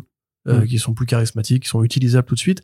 On rappelle, il y a que Deadpool 3 l'année prochaine, Deadpool 3 qui n'a rien à voir avec la chronologie du MCU, a priori. Pour l'instant, ouais. Euh, donc ça veut dire qu'ils ont déjà un an de plus de rab pour revoir tout leur, tout leur plan. Ils peuvent faire trois versions du film s'ils veulent hein, d'ici là. Mm. Euh, et ensuite, le temps que sorte effectivement Kang Dynasty, on sera quoi, 2028 De toute façon, on sera même plus là. non? Mais nous, on sera encore là, mais... euh, Enfin, non, mais je veux dire que ça se trouve, il y aura, il y aura plutôt plus, il y aura plus de comics blog, il y aura plus de first print, tu sais, ça se trouve, euh, enfin, le, le, c'est génial comme perspective. euh, je suis dans la même, tu sais, dans, dans la même perspective de la fin Le du mec, il podcast. vacances, il a envie de se suicider. Dans la fin du podcast, oh, ça fait longtemps ça. Dans la fin du podcast, euh, dernier qu'on a fait, bah, The Marvels, où je disais, mais de toute façon, ils font des, euh, ils, Mais après, tu ils- disais déjà ça il y a 5 ans, en fait. ils agitent la nostalgie pour des gens qui, qui seront morts au moment où leurs films sortiront. Je veux dire que il peut se passer tellement de choses euh, d'ici la sortie en vrai. Mais voilà, c'est ce que je veux dire. Donc, à Mm. mon avis, d'ici là, Kang, Majors, tout ça, ça nous paraîtra très loin. Ouais. J'ai même du mal à croire qu'ils vont attendre aussi longtemps avant de faire un vrai gros crossover, parce que, enfin... Bah là- pourtant, ouais, mais ça prend du temps. hein. Marvels, il va, il va crever à 200 millions. Même pas. Je sais pas si vous réalisez à quel point c'est ridicule. Pour Marvel Studios. le Pour Marvel Studios. Le moins rentable de l'histoire de Marvel Studios. Non, mais pour n'importe quel blockbuster Mais ce qui est fou, mais ce qui est Le fou, mais ce qui est moindre terrible, mais ce qui est terrible en plus parce qu'il le mérite pas non plus. hein. euh, Ouais, ouais. 1, 2, c'est 400 millions. C'est pas des grands films. hein. Non, mais parce des- que on shift, il y a un shift, il y a un, il y a il y a, il y a, il y a, on- on- il y a la bascule. Il y a Green Lantern 1, Oui. c'était plus que ça. Ouais, bah ouais, mais c'est honteux parce que Green Lantern 1 est dégueulasse par rapport Voilà. à The Marvel. Non, mais bien sûr, c'est honteux, mais euh, on s'en fout, c'est pas la question. ouais. C'est est-ce que même Disney, dans 5 ans, aura encore envie de financer? Oui, parce que Disney tire sur ses licences jusqu'à l'épuisement et tout. Mais à un moment donné, euh, oui, enfin, je pense qu'ils auront d'autres problèmes que ça à gérer. Dans, Oui, oui, dans non, de toute façon, mais clairement, il faut que Marvel Studios euh, ravive la flamme auprès de son public s'ils veulent perdurer avec les plans qu'ils ont pour les dix prochaines années. Clairement, pour, quand ils disaient euh, au bout de leurs dix ans, euh, The Next 10 Years, c'était en 2018, euh, On en a fait ils cinq, là, étaient déjà. au pic de, de leur forme. Vraiment, c'était, ils pouvaient sortir, justement, ils pouvaient sortir Ant- Ant-Man 2 et faire euh, 700 millions avec, ou là, ou 600 et quelques millions. Sans aucun, sans aucun problème. Euh, on n'est plus, là-dedans, il s'est passé des choses. Alors, il y a des facteurs extérieurs qui sont intervenus, évidemment, le Covid, l'état du monde euh, aujourd'hui. Oui, mais- ça empêche pas Barbie de faire un milliard. hein. Non, non, non, mais bien sûr. Mais il y a, y a quelque chose qui se passe et qui, à mon sens, est lié à euh, autre chose aussi que les films Marvel Studios. Je l'avais déjà dit dans le film de Marvels, mais d'autres productions en face, comme celle de Warner et celle de Sony Pictures, des films nuls, dégueulasses pour une partie d'entre eux, qui clairement ont aussi euh, dégoûté le public. Parce que à partir du moment où même si tu euh, si tu sers de la daube et que t'as quand même des gens qui disent ah on va y aller parce que c'est marrant d'aller voir de des merdes et tout ça, mais à un moment même de ça tu te lasses. Ce qui nous amène au dernier point de ce podcast, le trailer de Madame Web. Ah putain, merde, j'avais oublié. T'as vu ça? Euh, mais je crois que j'ai vraiment oublié en plus. Alors attends, en fait, elle a des visions du futur. Ouais. Et euh, c'est Ezekiel Morloon. Enfin, c'est Ezekiel, Ezekiel Sims, qui apparemment recherche donc euh, trois nanas qui sont euh, des Spider-Woman slash Spider-Girls de cette réalité ou de réalités différentes qui, seraient, qui se retrouveraient sur la même Terre. C'est ça. Et visiblement, le trailer te montre qu'il veut les tuer. Ouais. Euh, et donc, Madame Webb, Dakota Johnson, euh, donc Cassandra Webb, essaye euh, de les protéger, sachant donc qu'elle a ce pouvoir de pré, euh, prévision en fait euh, qui, lui, qui lui sert. J'imagine que le twist, c'est qu'en fait, il veut les protéger. En fait, il veut pas peut-être peut-être pas les tuer, mais les protéger, les enfermer juste dans un bunker, comme il l'a fait avec euh, Cindy Moon Silk euh, dans les comics Spider-Man, parce que le vrai danger, c'est Morlun. Il a quand même l'air de tuer des gens dans le, la bande-annonce. Oui, mais pas, mais pas des Spider-Girls. Oui, mais ce n'est pas un méchant. Mais parfois, la fin justifie les moyens, hein, tu sais. Peut-être. Puis, Euh, mais c'est vrai que, mais du coup, Ezekiel, j'aurais en- dû- ouais. mais Ezekiel, qui techniquement a été euh, doté des pouvoirs des- du totem de l'araignée, hein, ça Oui, c'est non, pas. enfin, oui, pas, oui, enfin, il a jamais eu un oui, costume non mais voilà, mais je veux dire que, mais du coup là, Là, ils l'ont, ils l'ont bien rajeuni quand même, Oui, oui. Ezekiel. Hein. oui, oui, et puis là ils lui ont surtout donné, bah tu vois, moi il y a un plan où tu vois ta Rami avec les cheveux gris, donc tu penses, et c'est pour ça que je pense que la séquence du trailer dans laquelle on les voit tout en costume, c'est pas dans le film, c'est un flash forward, et ça n'arrivera pas dans l'intrigue présente, parce que c'est Sony, c'est sûr, c'est, on les- on les connaît. Et du coup, oui, effectivement. Par contre, ils ont toujours pas de. Spider-Man dans l'univers. Par contre, vu qu'ils ont Ezekiel Sims, donc il y a un personnage dans la cosmogonie en fait inventé par par. Straczynski, voilà, qui est qui est euh, donc doté des, des pouvoirs d'un totem d'a- d'araignée. Donc, c'est-à-dire que sur chaque terre de- du multivers, il y a un totem de l'araignée qui est représenté. Ils sont tous reliés par la toile de la vie et du destin. Et donc, Ezekiel Sims, c'est l'un de ceux-là. Il y a et donc Ah, en Peter. l'occurrence, il y en a deux. Oui, en l'occurrence, il y en a deux, mais euh, c'est une, c'est une exception qui, qui confirme la règle, quoi. Euh, et euh, ce que je veux dire, c'est que euh, ils ont pas de Peter Parker, mais ils ont un autre totem, donc ils peuvent lui mettre un proto costume de Spider-Man. C'est quand même dingue. Et comme ça, eh ben, ils ont leur Spider-Man version Wish, tu vois. C'est un truc de ouf. Et ça leur permettra peut-être d'ailleurs d'intéresser suffisamment les gens, Non. Assez Ouais, dupe non, pour juste se dire- gameler, gros. juste pour se dire, oh chouette, il y a un costume de Tu Spider-Man. rigoles ou quoi Ça va se gamelle, frère. Bah, il, je va, sais il pas. va jamais être rentable, ce film. Franchement, c'est Sony. Ils, ont fait, ils ont sorti les deux de Venom. Ils ont fait de la thune avec. Le public, la, la, mais, la- mais justement, Venom, ça a jamais été vendu autrement que comme une bouse. C'est-à-dire le trailer euh, petit déjeuner là, c'est ça que les gens ils veulent. Ils veulent du débile. Ils veulent du, ils veulent, eh, euh, dé- détruis-moi le cerveau avec une, une seringue de nul. Et là, en l'occurrence, c'est juste nul. C'est pas genre une destruction de cerveau. Tu, on sait qu'on va juste s'endormir devant. Tu vois, c'est, tout. Le film, il a, il a pas. S'il y a un truc qui est vraiment nul, c'est quand euh, lui dit, Eh, je peux voir l'avenir. L'autre il jette un caillou. Et il fait, ouais, t'as, rien vu venir là. Tu vois pas l'avenir, euh, connasse. Ça marche pas comme ça. c'est quoi cette réplique? Qui c'est qui a écrit En vrai, en vrai, ça va. En vrai, ça moi, ça m'a fait marrer. Hein. Le côté ah, she didn't see that coming, tu vois. Ah, mais je te jure, on dirait- un faux film. Euh, on dirait un film écrit par une IA. On dirait un film tourné par une IA aussi. La, la couleur est très étrange, c'est noir, jaune. Ça fait très années 2000 hein, ouais, en termes bah, de photos. Hein. euh, De ouais. toute façon, Sony, ils font que des films des années 2000. Hein. Moi, j'avoue, je comprends pas. Ils ont 900 personnages euh, et ils vont ramener Ezekiel qui a jamais été un Spider-Man. Il a des pouvoirs d'araignée, mais il s'est jamais cosplayé en Spider-Man. Enfin, ils vont le faire le vilain. Mais c'est pas vraiment un vilain. Il protégeait Cindy de Morloon. T'as une méthode un peu Et extrême, peut-être mais- que le alors que l'autre twist parce que pour moi a- non mais c'est que c'est Warloon en fait. C'est qu'il se fait passer pour ça. Sims mais c'est ce que ouais. je sais plus qui dit je crois que c'était en, euh, Aurélien qui disait ça. Il disait qu'ils apparemment ils avaient fusionné les deux quoi. Et je suis quand même curieux bah un Enfin, petit peu oui c'est ça. c'est débile. Enfin c'est oui. c'est le Batman qui rit c'est le Warloon qui rit Ouais. euh, de leur univers. Mais du coup ouais non moi ça m'a pas du tout donné envie. Après euh, bah il y a pff, y a des actrices que j'aime bien quoi. Il y a ensuite des Sweeney était cool dans Reality ouais hein, euh, le costume de Spider-Woman a l'air à minima d'être euh, bah au moins il y a des spider costumes tu vois ceci étant je me souviens plus elle a, elle a bien les yeux blancs elle a, elle a pas genre un vide au niveau des yeux ouais, faudrait que je Hmm. Parce que là, je suis en train de me mettre le doute. J'avais peur de dire du bien du costume avant de pas m'en souvenir. Attends, Très honnêtement, je m'en souviens plus. hein. J'ai vu une fois ce trailer, je me souviens vite fait de Taharaim en costume. Et des, des plans de caméra débulés là où. euh, Par contre, le trailer avec cette musique là euh, répétée, euh, les paroles là. bah, enfin, années 2000 encore. Ah ouais, hein. mais horrible, tu quoi. C'est Sony Pictures quoi. Ils font que Ouais. des films euh, Alors, nuls et inintéressants? Et pendant qu'Arnaud cherche, euh, je vais maintenant vous non, ah non non non ouais non non la genèse des comics, ma- Madame Web. non non regarde. Figurez-vous que. Eh ben non, ah pas- non merde putain. elle a pas le blanc des yeux du tout. Pour moi, Ouais. Bah, c'est une, une Spider-Woman dont on voit les yeux, c'est logique. En plus, elle a pas un physique qui se, re- qui se remarque, hein, donc euh, voilà. Ah ça va être, ça va être moche. en fait. Voilà, donc euh, et pourquoi d'ailleurs Pourquoi les mecs ils ont le droit d'avoir les yeux normaux et les meufs faut toujours qu'on voit leurs yeux? Bah je te dirais euh, male gaze euh, basique quoi. Faut qu'on sache que c'est toujours des jolies meufs. euh, voilà. Comme quand Vraiment euh, vraiment j'ai pas d'autres réflexions ce, quoi. ce- ce chien de Tom Holland, il arrête pas d'enlever son masque dans les films, ça m'énerve quand il fait ça. Mec, t'as un masque, t'as le masque le plus iconique de l'histoire des comics.